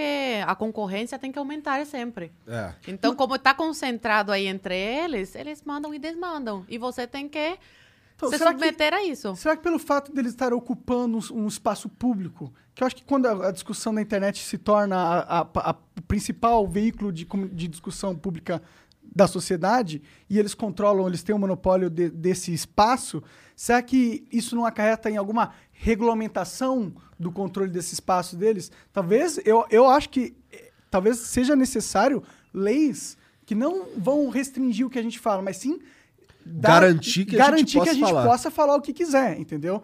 Existiam, tem que ter. Uma é, garantia é, fundamental, né? É- é da vida, isso. Exato, é um mas não direito existe natural. hoje em dia. Mas não existe hoje, né? É um direito natural. Tipo, por exemplo, nos Estados Unidos tem a primeira emenda, que é a liberdade de expressão, é a primeira emenda. Sim. Entendeu? Sim. E aqui no Brasil, não. A gente tem, inclusive, na lei, crimes contra a honra. E honra é algo totalmente Essa Constituição subjetivo. brasileira, eu acredito, eu defendo que ela tem que ser mudada. Não sei se agora é o cenário ideal. Eu tenho medo. As pessoas que estão aí né, na Câmara, no Senado, precisa medo de ser mudado. Se decidir antes de mudar Mas precisa assim. ser mudado com certeza, porque tem muitas lacunas. Só de não garantir liberdade de expressão como então garantir isso dá direito um a direito, várias interpretações. Eles podem interpretar do jeito que eles bem entenderem. E aí tomar as decisões, por mais absurdas que sejam, baseados na, no que interpretaram da Constituição. Então ela, ela tem várias falhas, essa Constituição, e com certeza precisa ser mudada. Sim, e a gente está vivendo um mundo que essas empresas agora cada vez mais é, cerciam a discussão e controlam. Ah, existem muitos criadores hoje em dia que eles têm certo medo de falar certas coisas. Eu dou um exemplo que é bem claro e ninguém pode discordar de mim porque todo mundo já viu isso. Sim. Muitos influenciadores se controlam para não falar a palavra coronavírus Sim. nas suas, nas suas palavras. Porque o algoritmo pega essa palavra e corta o engajamento. Por que, que eles ficam com medo de falar uma palavra? O que que- esse é o poder que as plataformas têm quando eles criam regras que cerciam a opinião de uma forma burra. Falar coronavírus por algum motivo é um flag lá que Ué, vai. O Trump perdeu as redes dele, né? Aí o Talibã lá tá com as redes deles, dele intacta, pode falar o que quiser e tudo certo. Aí eles falam um monte de merda nas redes do Talibã. Meu, um ditador mata. O cara mata pessoas, decapita. Ele- Mas é. aí eu tenho. Eu defendo que ele tem que ter rede mesmo. Mas aí ele tem a sua liberdade de ir no Twitter, de falar e tudo, mesmo sendo um ditador. Acredito que o Trump tem o direito dele, é ex-presidente dos Estados Unidos, Eu eleito. também acho um, um de absurdo. Ter Também a rede absurdo dele. Até hoje ele não conseguiu de volta as, ah, né, as redes sociais na- nas plataformas. Eu- eu Isso, isso É em um 2021 absurdo. é ser banido do convívio social. É, exatamente. Né? Tudo acontece na, na, na internet, né? Quando É. caiu, mês, foi mês passado que caiu. Meu, eu me senti assim, em outro planeta. O É. que, que está acontecendo no mundo, né? Sim, A gente fica. não sei viver mais.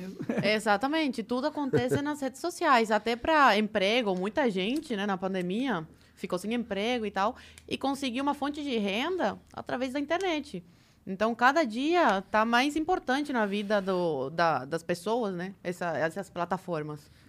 Lá na faculdade que tu estuda lá, a galera se alinha mais com o que tu pensa ou, ou tá mais pro outro lado? Tem cara? muito esquerdista. Entre mais de dinheiro a pessoa é, mais esquerdista. Porque aí não tem noção da realidade. Engraçado, porque Entendeu? eu ouvi um cara falando pra mim que todos os de- direitistas são ricos. Não. Não mesmo. Aqui em São Paulo, uma grande parcela da classe média alta é, é bolos. Volta no bolos. É assustador isso. É, eu- Porque eu, eu tenho uma teoria, que essas pessoas que têm mais dinheiro, elas têm acesso à faculdade. E outras mais pobres, né? É mais difícil. Então, as faculdades estão tomadas pela esquerda. A doutrinação é full. Aí eles são doutrinados. E por isso saem da faculdade com essa crença. E também porque muitas vezes não querem que outras pessoas alcancem o que eles alcançaram. E a esquerda é assim, né? Eles querem só para eles. Só concentrar a riqueza neles e o resto que se dane aí pobre. Entendeu? Essa é a minha teoria. Aí eu, eu vejo muitas pessoas que são pobres e são de direita também. Não, sim, É. eu conheço muitas, eu conheço muitas, mas aí essas pessoas, elas conhecem uma realidade, né? Que esses riquinhos não conhecem. É a realidade de acordar seis da manhã para ir trabalhar, ralar, pagar sua própria faculdade. Aí eles não têm tempo para pensar essas abobrinhas. Quem tem tempo é quem é filhinho de papai e mamãe, paga as contas e tem tempo de sentar e pensar essas abobrinhas, por exemplo. Faz sentido. Tem uma, uma questão dessa parada de direita e esquerda que eu gosto sempre de discutir, porque eu acho que é legal, é interessante como conceito entender que existem talvez dois polos de pensamentos que são claramente definidos, mas não tem um elemento desse direita e esquerda que me incomoda muito socialmente, que ele acaba dividindo a gente em duas tribos. Entendeu? E a gente acaba eh, falando assim, eu sou de esquerda, eu sou de direita. E a gente começa... Dividir para conquistar. É, exato. E a gente começa Esse a criar essa, uma polarização e essa ferramenta só, tipo, deixou de ser positiva como um conceito para elucidar a mente de uma pessoa e começou a ser mais um algo que fecha a mente, coloca a pessoa numa caixa, Mas quem faz isso é a esquerda.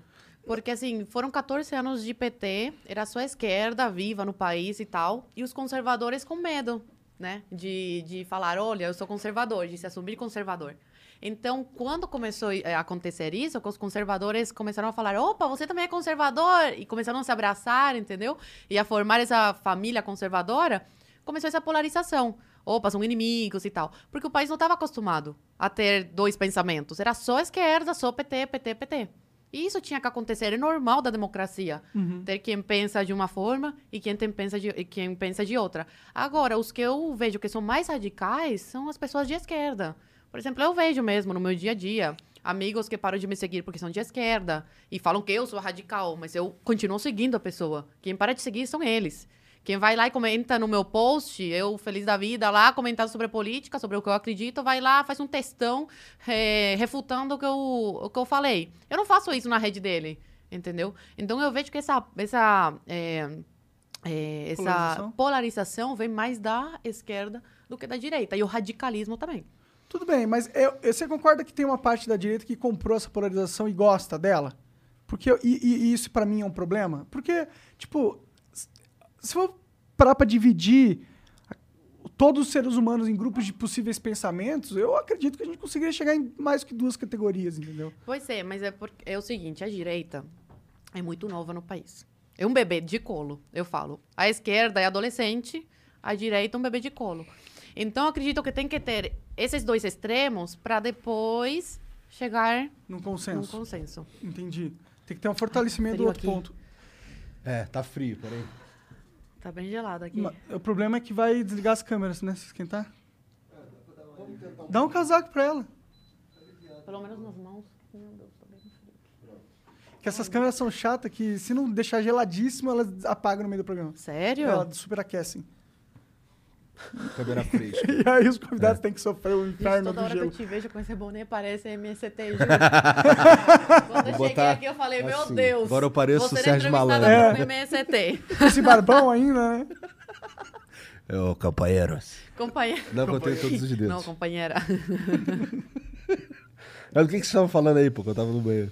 Tava falando da polarização. É, da Polarização. polarização. Eu tava falando o, o, o quão eu, ah, às vezes, acho que a gente entra numa discussão que não é positiva pelo fato dessa tribalização dos, dos dois polos políticos. É, é. Mas quando era só esquerda, as pessoas não achavam problema, né? Confesso que quando tava rolando esse negócio que era só esquerda, eu era só um moleque jogando videogame, não tava muito interessado. É, eu acho que a, a, a, a internet ainda não estava madura o suficiente também. É. Né? Eu acho que agora as pessoas estão usando o espaço mesmo para falar.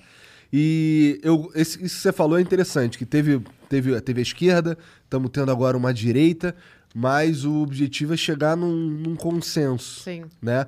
Que é o ideal da democracia, né? Que as pessoas conversem sem chamar fascista, Sim. não sei o quê e tal. A gente conseguir chegar no meio termo ali onde as Professor opiniões... em sala de aula parar de chamar o presidente de, geno- de genocida, por exemplo. Tudo isso tem que parar. Mas tu Entendeu? concorda que ele tem a liberdade de chamar o presidente de genocida. Em sala de aula, será? Isso influencia. Professor é visto como né, o rei da sala de aula. Imagina. Mas acho que chegar não e tem falar como um negócio você desse. querer que acredito que essa, essas coisas que tem que alunos. falar é pai e mãe. Mas os, os- Cabe à família, o professor tá lá para dar a aula de penso- matemática, português. Por que se você acha que o analfabetismo funcional aumentou tanto no Brasil? Porque o aluno vai para a sala de aula, aprende tudo, a- até invadir prédio com o senhor Boulos, e não aprende o básico de ler e interpretar o que tá lendo. Ó, eu, eu acho que o professor não pode colocar como currículo es- escolar Bolsonaro ou genocida, entendeu? Ser um negócio, tipo, da instituição que ele tá trabalhando. Agora, se ele deu o, o- a hora do recreio, do lanche, e ele que tá conversando com os alunos e quer expor Não, opinião... sala de aula. Eu falei em sala de aula, Não, durante a aula. sa- é Tem durante a aula. Tem vídeos disso. Não sou eu que tô mas não inventando. como matéria do colégio, né? Não. Não. Mas é- Como, tem, como, como opinião do Tem professor. que ser enquadrado em crime, isso. Ele dá Considerado crime. Não, Em sala deve. de aula. E daí? Do nada. O cara tá ensinando português, vem e fala isso. Eu acho que tinha que ser o do professor. Doutrinação. Quando eu tava no ensino médio, o professor substituto chegou lá falando não sei o que de Cuba e tal. Aí toda a sala ficou me olhando assim, começou a dar risada. Aí ele, o que que tá acontecendo? Ah, professora, ela, ela é cubana. O cara me olhou, calou a boca e começou a dar a aula. Pra você ver como eles sabem que eles estão fazendo coisa errada. Mas fazem mesmo assim. Mas quando ficou sabendo que era cubana, calou a boca e começou a fazer o que é do trabalho dele. Ele é pago pra dar aula de português, de história. Não é pago pra ficar falando de política em sala de aula. É que se a gente fosse é, tirar todo professor que tem uma opinião, que dá uma opinião meio bosta durante a sala de aula, é tipo, esse é o problema. É o mesmo problema Mas da, qual a da censura. necessidade disso? Não, eu também acho que não é legal. Qual a eu necessidade? concordo com você. Eu acho que o professor, se for professor de matemática, sentar a bunda e dar aula Pai de e matemática. mãe. Antigamente a escola era um lugar para pai e mãe deixar o filho falar. Ah, estão num lugar seguro, onde vão aprender a conviver em sociedade, onde vão aprender português, onde vão aprender matemática, para sair do colégio, conseguir uma universidade e ser alguém na vida. Antigamente era isso. Atualmente não. Atualmente é, meu Deus do céu, o que, que meu filho está aprendendo em sala de aula? Ai, meu Deus do céu. Entendeu? Os professores querem ocupar eh, um lugar que cabe aos pais ocupar, e não aos professores. Quem educa é pai e mãe. Quem tem que ensinar sobre sexo é pai e mãe, não é professor. Entendeu? Eles querem invadir isso. É, eu acho que Igual o... a Débora Duprá, que defendia, que a Débora Duprá, a procuradora, ela falava que, que, fi- que eh, estudante, aluno, não é propriedade dos pais, e sim do Estado. Olha que absurdo. Caralho. Olha que absurdo. Primeiro achar ela que o estudante é perseguia propriedade. conservador. Caraca, isso é bem impressionante. ela ela, ela é, perseguia conservador e tudo mais. Então, assim, é um É, pra mim, o absurdo. principal É problema- propriedade de pai e mãe. Não, com certeza. O, meu, o problema que eu tô pondo aqui não é nem esse. É tipo, eu acho que a gente não pode criar um ambiente onde, por mais que seja burra a opinião do professor, ele não tenha a oportunidade de expressar, mesmo que ele esteja em Eu acho de que o principal problema, na verdade, é, é- não é o cara expressar a opinião dele, sim impedir que o aluno pense o contrário. É, se o, se o professor pega e começa a Tira caçoar nota. de você. É, aí é um problema. É um Mas problema. é isso que acontece. A gente Não, não, mas pode isso é um problema. ingênuo, É isso que acontece. Isso é um problema. É isso que acontece. Isso tem que ser regulamentado do jeito que o professor ele tem que tratar todo mundo igual, ele não pode cercear a liberdade do aluno de se expressar na sala de Não aula também. acontece. Eles vão tirar nota. E aí, como, ele, como o aluno vai provar que é perseguição política? Tá. Não tem. Aí cabe o colégio, a diretoria afastar o cara se estiver percebendo, se muitos Já aconteceu isso alguma vez? Nunca. Bom, eu já, já não sei, mas, mas realmente é- seria um problema. É, é. Ô, Ô, tá com dificuldade aí pra abrir o bagulho? Nada, que eu não tava querendo comer ao vivo, mas tô Ué? Vou comer. Deixa ver Ah, Eu tô consigo. comendo ao vivo aqui, eu não tô nem aí, pô. Depois tá fazendo vídeo. É. A cubana, voz de garfo. Cubano aproveitando que não tá em Cuba. Ela E aí, como tá o chat aí? Muito xingamento? deve a audiência ter. aqui é esquerdista. Deve a ter, deve audiência ter. aqui de vocês, É minha esquerdista. gente, olha, adoro internet, Mas a- capitalismo, mas... Mas eu acho que esse, esquerda. esse espaço aqui, acho que as pessoas verem. pô, vamos dizer que sejam esquerdistas. O fato de ter alguém aqui falando algo que é o contrário que eles pensam, eu acho que é muito positivo. No Claro. sentido que, pelo menos, as pessoas vão começar a. Vai ter uma pulguinha atrás da orelha. É isso que eu falo, Sabe? que a direita erra nisso. A direita, ela só fala pro público conservador. Pro público que já é, acredita, Mas a esquerda defende também. e concorda com as ideias. Eu, eu- Ai, de... eu acho que a eu acho que a esquerda- direita, perfeito. acho que a direita é- ainda, ainda fala mais com, com- É, eu com também todo acho. mundo que, que a, a gente, esquerda. quando começou o podcast, a gente tinha muita dificuldade de falar com a, A com a esquerda vai ocupando os espaços. A esquerda vai ocupando os espaços. Mas eles não queriam vir no Flow no começo. A É. gente só conseguia falar com pessoas de direita. Eu achava que isso aqui era esquerdista. O Flow. Cara, eu acho que é Por que só que eu tenho você esse que acha isso. Porque no Twitter, a esquerda vai. Acho que é porque o Monark curtiu um tabaco orgânico. Ah, Deve ser por isso que tu achava. Então, eu, eu sou muito ah, é, defensora disso, da direita falar com outros públicos, e não só com quem já concorda com o que você fala. Entendeu? Eu não acho que. Eu acho então, eu que tenho nosso- esperança que alguém aí que tá me xingando vai ouvir Mas alguma minha e vai gente? falar. Cara, aqui tem de tudo. Mas tem de tudo. E o Mas chat vai- da Twitch? Meu, Tem os dois. Tem gente que eu recebo no, no meu Instagram e fala assim: Nossa, eu comecei a te seguir só pra dar risada das besteiras que você postava. Mas agora você me converteu, agora virei direita. Sério, sério, tem muita gente assim, e jovem. Porque o meu foco é jovem. Eu me sinto muito feliz. eh, Foi o lançamento do livro do Constantino, semana passada. E tinham duas irmãs, uma de 12 e outra de 13. Me lembraram as minhas irmãs, que minhas irmãs, nossa, têm mais ou menos essa idade. E chegaram, meu, sou tua fã, assisto o teu vídeo. Babá. Eu fiquei tipo, meu Deus, uma criança de 12 e outra de 13. Então é uma geração que não está perdida. Eu fico muito feliz com isso. De conseguir trazer informação para essas pessoas, porque realmente Sim. E escrever livro? Tu quer escrever livro? eu quero, já estou nesse. Já estou Processo, tá? providenciando, Entendi, estou providenciando. Mas, tá. Eu ia te perguntar se é contando história de Cuba. Sim, vai ter a minha história, mas também um pouco de Cuba antes da Revolução e Cuba durante a Revolução. E também estou querendo lançar um curso. Ele estava bem adiantado, aí eu fiz chamada para Jovem Pan, agora eu estou me dedicando 100% à Jovem Pan, estudando bastante para me preparar e ser cada vez melhor, né? E aí eu deixei um pouco de lado o curso, mas eu pretendo lançar um curso também. Tu estuda também coisas de esquerda? Isso é claro, para ter o con- como fazer o contraponto e tal, né? Porque o- Importante. o, morning, é, as pessoas falam, ah, eu não quero assistir por causa do Joel, ah, o Paulo Matias, não sei o quê, Dori e tal. Aí eu falo, gente, se não tem o contraponto, vira chá de comadre. E é chato pra caramba. Tem que ter o contraponto. E as pessoas não entendem isso. Falam, ah, não assisto por causa do Joel. Meu, o Joel é super importante. Tem que Eu ter acho que esse as pessoas- contraponto. Eu acho que quando você falou que o brasileiro acordou, eu acho que o brasileiro acordou mesmo, mas ele ainda tá meio tonteado de sono. Porque ele não consegue perceber que o que faz a gente evoluir é, é o diálogo, é a conversa, é a discordância. É, não é porque eu tô assistindo. Vai, qualquer um aí, vai, Nando Moura. Não é porque eu assisto Nando Moura que eu compro 100% das ideias dele.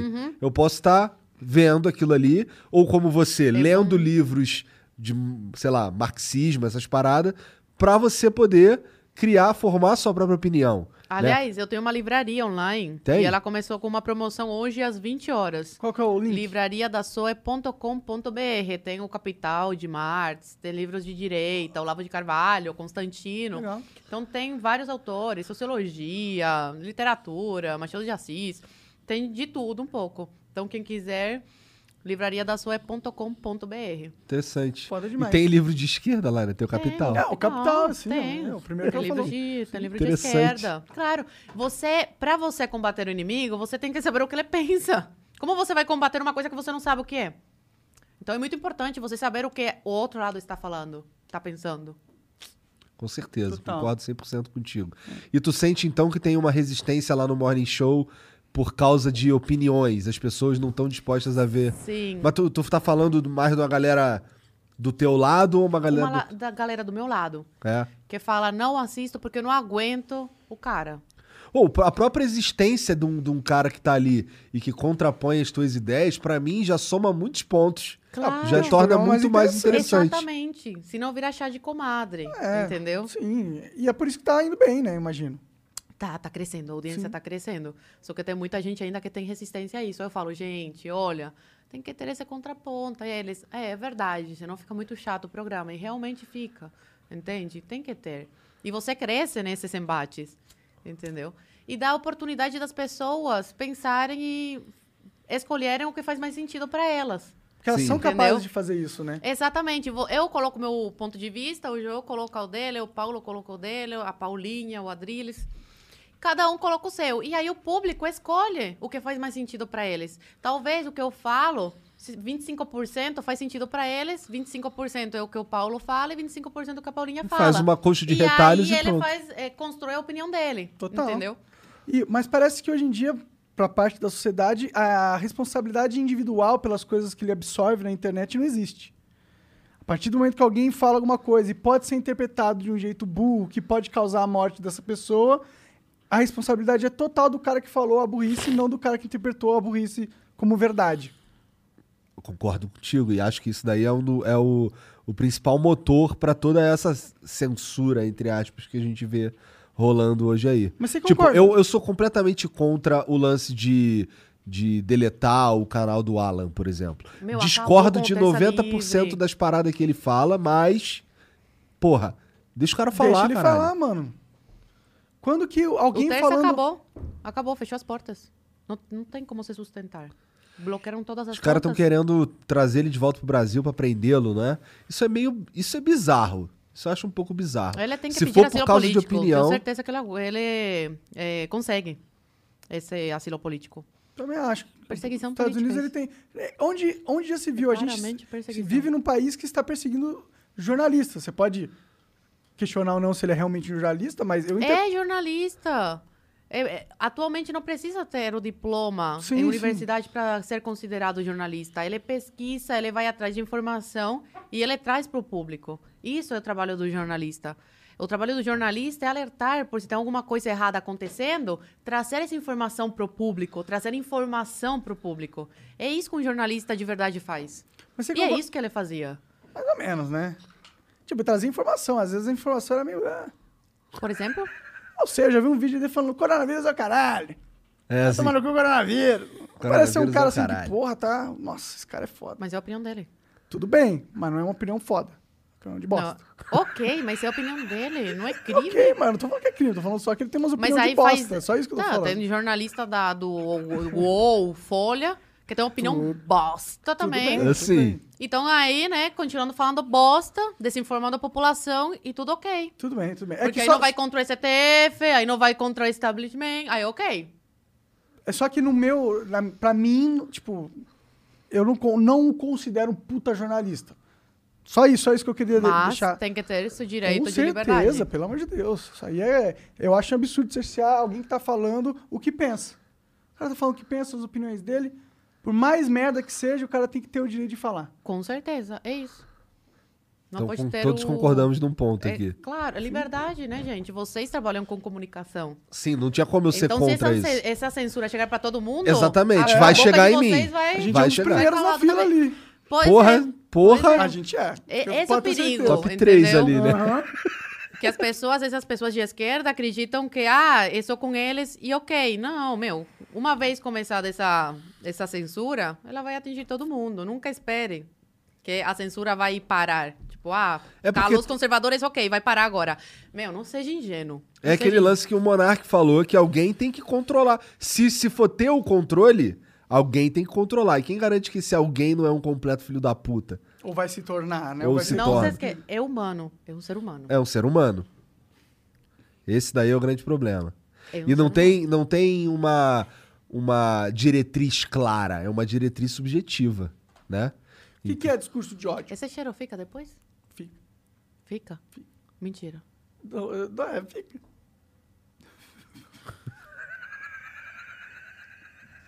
Fica não, fica Não? não. Então vai, Fica é, assim. olha pra lá. Não. Eu sou pra praia. Fica não, né? Tá. Não é que amanhã eu tenho programa cedo, gente, pelo Não amor. fica Ah, não. se você não tomar fica, banho, não. Não, no cabelo. Ah, que, não, ah, que vocês não lavam sempre, é verdade. Eu tô tomando Rocutan, daí não posso Não- lavar todo dia, senão crer. resseca demais. Pode que não, tô ligado, tô ligado.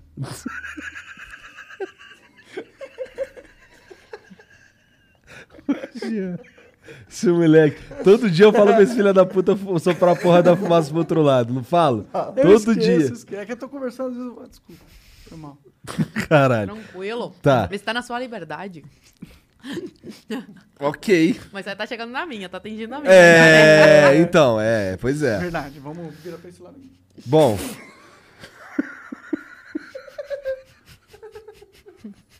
Já não sei. Cancela o Monark. Bom, é. Tem mensagem aí, Tem, tem. Deixa eu começar com o vídeo já. Tá, começa com o vídeo aí. Ó. Esse cara aqui já apareceu. E aí, Zoe, tudo bem? É, eu queria que você comentasse um pouco sobre o governo Bolsonaro votando junto com o PT e com o Centrão, que prometeu combater, pela PEC da vingança, PEC da impunidade e afrouxamento da lei da ficha limpa. Aí, Monark, dá uma olhada, essa é antiga, Que hein? isso? Relíquia. Caralho, relíquia máxima isso Aí daí. tirou onda máxima. Essa camiseta eu vendi 10 anos atrás. Sério? Aham, e o cara comprou. É do que essa camiseta? É de Minecraft, eu fazia joguinho. Gente, eu nunca entendi esse jogo. Minha irmã Quadrado, tudo É porque não quadrado. tinha lá em Cuba, pô. Não. Desculpa. Ai, meu Deus. Não, agora pra mim, agora não tem pra porra nenhuma em Cuba. Pelo jeito que tu falou, pô, nego, nego com sufoco de pegar papel higiênico. É, em Cuba não tem papel higiênico. Caralho. Só pra turista. E pra quem tem dinheiro pra comprar. Bom, en- enfim, ele falou da PEC da vingança e mais duas. E É, votar do- junto com o PT? Isso, é. Essa PEC da, da vingança, a Bia Kicis, ela fez um vídeo esclarecendo bastante, porque ela, ela votou a favor. Não interfere, assim, diretamente no Ministério da, eh, Público. Eh, o Conselho já existe, né, que, é- que é- ele eh, investiga, né, e vê se está tudo certo no Ministério Público, se as decisões estão, que, est- que estão sendo tomadas são ok, enfim. O que eles queriam, o que o Congresso queria era aumentar o número né, de, de indicados pelo Congresso Nacional. Então gerou uma polêmica muito grande, mas a Bia Kicis explicou de uma forma bem didática.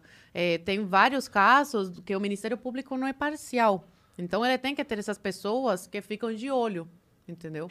Então não seria uma interferência direta do Congresso Nacional. Eles colocariam, como já colocam, acredito que são 15 advogados que eles colocam lá, é, colocariam um pouco mais para aumentar essa essa essa coisa de de olhar para ver se o ministério está Teriam mais trabalhando. olheiros. É, exatamente. Garantir ali uma. Aí ficou essa coisa de será que exatamente será que é interferência política? Aí tá essa discussão assim. Bom, o meu olhar cético sobre essa informação me diz que eles estão insatisfeitos com o atual grupo de 15 pessoas que ocupam os cargos ali. Eles querem ter uma, uma mudança nas decisões que eles tomam. Muda a cada dois anos, né? Esse, essas pessoas. Acredito Vou que cada dois você. anos. Eu não manjo. Eu acho que é. É, e só assim, tipo, é claro que eles estão fazendo porque eles querem ter mais poder político lá dentro que hoje em dia eles não têm. É por isso. Agora, se, vocês- se é bom com esse Congresso ter mais esse poder ou não, aí é outra discussão. Dividiu muito é, a opinião né, das pessoas, é, dos parlamentares também. Alguns. O governo ele liberou para a bancada votar Como quisesse. Exatamente. O governo foi democrático nesse sentido e, e não deu uma orientação de sim ou não. Não. Cada parlamentar votou conforme o que acredita. Mas eu recomendo bastante que assistam o vídeo da Bia. Ela foi procuradora por 24 anos. A irmã dela é do Ministério Público, é, das antigas. Então, ela explicou muito bem essa, essa questão aí dessa lei, que afinal não passou, né? O Congresso derrubou, já era. Já não tem mais jeito. Bom, E sobre votar com o Centrão, é o que eu te falei. Às vezes, infelizmente, tem que fazer esse tipo de aliança sim, senão não consegue governar. É, eu discordo um pouquinho de você. Não, não tem como governar, gente. Ele tá governando? Mais ou menos, né? Então. É o ele único que fez respeita aliança, não leis. fez? É o único que respeita leis. As Ele leis. fez aliança. É, mas é bom pra mostrar que ele respeita a lei- as leis. E não é um Fazer ditador aliança como. com o Centrão não como- é respeitar as leis. É E você quer o quê? Que ele se isole completamente, aí não aprove mais nada e pronto. Eu preferia que ele fosse até o fim mesmo. Comprasse a banca antissistema mesmo, não, não se aliasse ao Centrão e se fosse para ser derrubado, fosse derrubado, e é isso. Não sei. Porque, como, você, como a gente tá vendo, ele Sim. não está realmente muito governando, não consegue fazer muitas coisas, Sim. Por causa da ditadura de, da toga, né? e mesmo assim ele se aliou ao Centrão. Então, se o objetivo de se, Se aliar assim tá Centrão... ruim, imagina sem, ser- sem ter se aliado. Entendi. E sobre voltar com o PT, o PT às vezes apoiar e tal, é da política. Às vezes você vai eh, votar mesmo. Se é pro bem do país, tem que se juntar mesmo. Vai fazer o quê? A ideologia não pode falar mais alto do que o bem do país. Às vezes é preciso deixar de lado a ideologia pro bem do país. Tá bom, é que eu, eu acho que. Ok, eu acho que ele deixou de lado a ideologia de certa forma, mas não sei se deu resultado. É só isso que eu que- questiono. Deu, porque sabe qual é o problema, na minha visão? Você se alia ao centrão, é aquela mesma coisa. Você acha que você tá olhando pro abismo, mas quando o abismo olha de volta pra você, fudeu, tá ligado? Sua alma foi sugada e já era. Cara, olha Foi pro profundo abismo. agora. Essa foi foda. É. Foi, um- foi abismal essa daí. Doideira. O Acriano manda aqui, ó. Zoe, fico feliz por você se livrar da ditadura de Cuba. Você virou uma voz forte e importante contra o regime. Igual o Tony Montana fez nos anos 80 e também como Elimar Gonzalez, que fugiu da péssima situação da Venezuela. Acriano é um babaca. tá te zoando aqui. Ah, O Tia Gabiru mandou aqui, ó. Salve, salve família. Vocês não têm medo de perder a empresa de vocês caso o PT volte ao poder? Hoje o STF está fechando canais com uma canetada. Imagina com o apoio do presidente em exercício. Lula diz claramente que quer regular a internet e a mídia. Vale a pena anular e arriscar? Cara, é que eu acho, eu acho que aqui tu tá fo- foi indo muito longe. Assim, imagina, será que não ia ter nenhuma repercussão social um cara fechar um canal não só fechar um canal de internet, mas tirar a, a minha, a minha voz sem eu ter feito cometido nenhum crime? É que depende do que é, vai ser crime daqui no futuro, né? no futuro não, agora, né? É bom. Não consigo discordar. Mas assim, eu nem falo só de política, pô.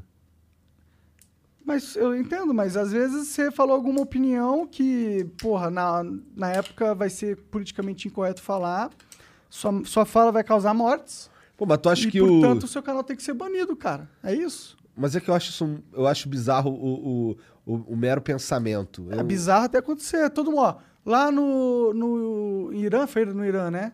Que, que o Talibã, não foi no Afeganistão. No Afeganistão, o pessoal tava lá 20 anos vivendo uma vida normal. Você podia ser jornalista, você podia ser esportista, juíza. E agora tem gente sendo decapitada na rua.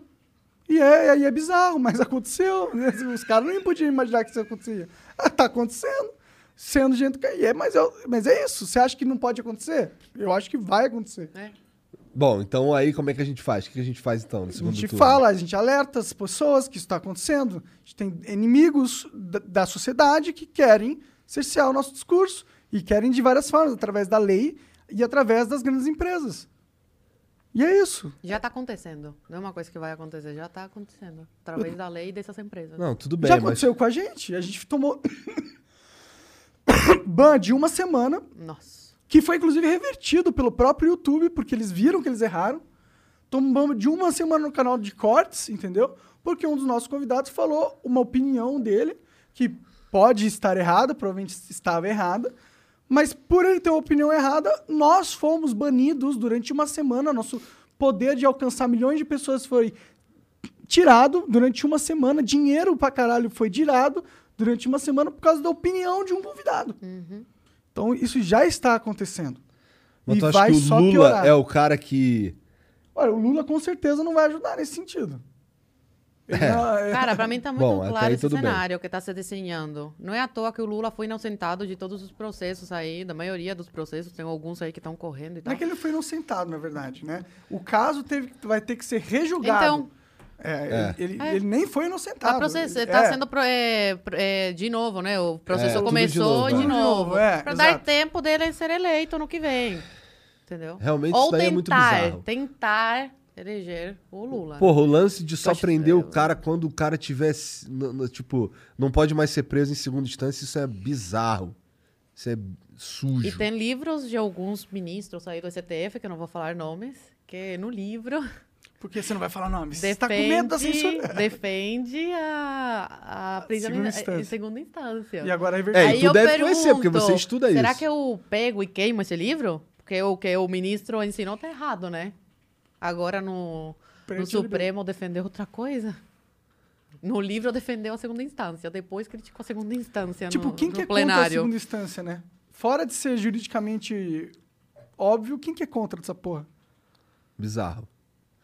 Quem apoia o Lula e quer o Lula a qualquer custo. É.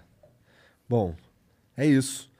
Zoe, calma aí, como é que você fala seu nome? Zoe? Soe, Zoe. Zoe. conhece. Tá. Zoe, muito obrigado pelo Obrigada, papo, obrigado por vir aí. agradeço. Obrigado. Espero que você tenha curtido. Gostei muito. É, Quais são as suas redes sociais? Zoe, Z-O-E, Martinez com Z, 05. Por que 05? Meu número da sorte. Entendi. E tá lá na, é, Morning Show. no Morning Show e Tô na no TV também Show. saiu recentemente. Quarta-feira, a TV, estamos, estaremos na TV, a Jovem Pan. Terá espaço agora na TV. Então, nos assistam, por favor. Maneiro. Não tenham audiência. Eu acho muito legal, eu sempre falo, o jornalismo que a Jovem Pan faz, que ele dá espaço para os dois lados. Não é só direita que tem lá. Tem, tem um contraponto, e isso é muito importante. Então, ele Total. Isso é legal. traz, entende? ele não traz só o lado direita. Aí a direita vai e vomita tudo que tem pra falar e papapá. Não, tem os dois lados. Aí tem o debate. E eu acho que é nesse debate que as pessoas aprendem. Também Então, acho. Isso traz conhecimento pra pessoa, enfim. Então eles fazem esse jornalismo. E eu gosto muito. Não é porque eu trabalho lá, eu sempre defendi a Jovem Pan. Eu sou uma Olha, olha o olhinho dela como brilha. É, ela... total. Eu deixa eu ver.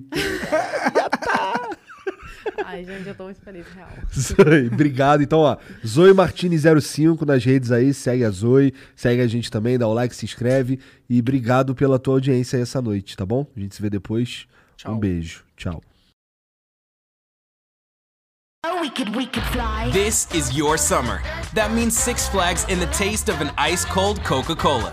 We're talking thrilling coasters, delicious burgers, real moments together, and this. Coke is summer refreshment when you need it most, so you can hop on another ride or race down a slide at the water park. Six Flags and Coca Cola. Come make it yours. Visit sixflags.com slash Coke to save up to $20 on passes, plus daily tickets starting at $34.99.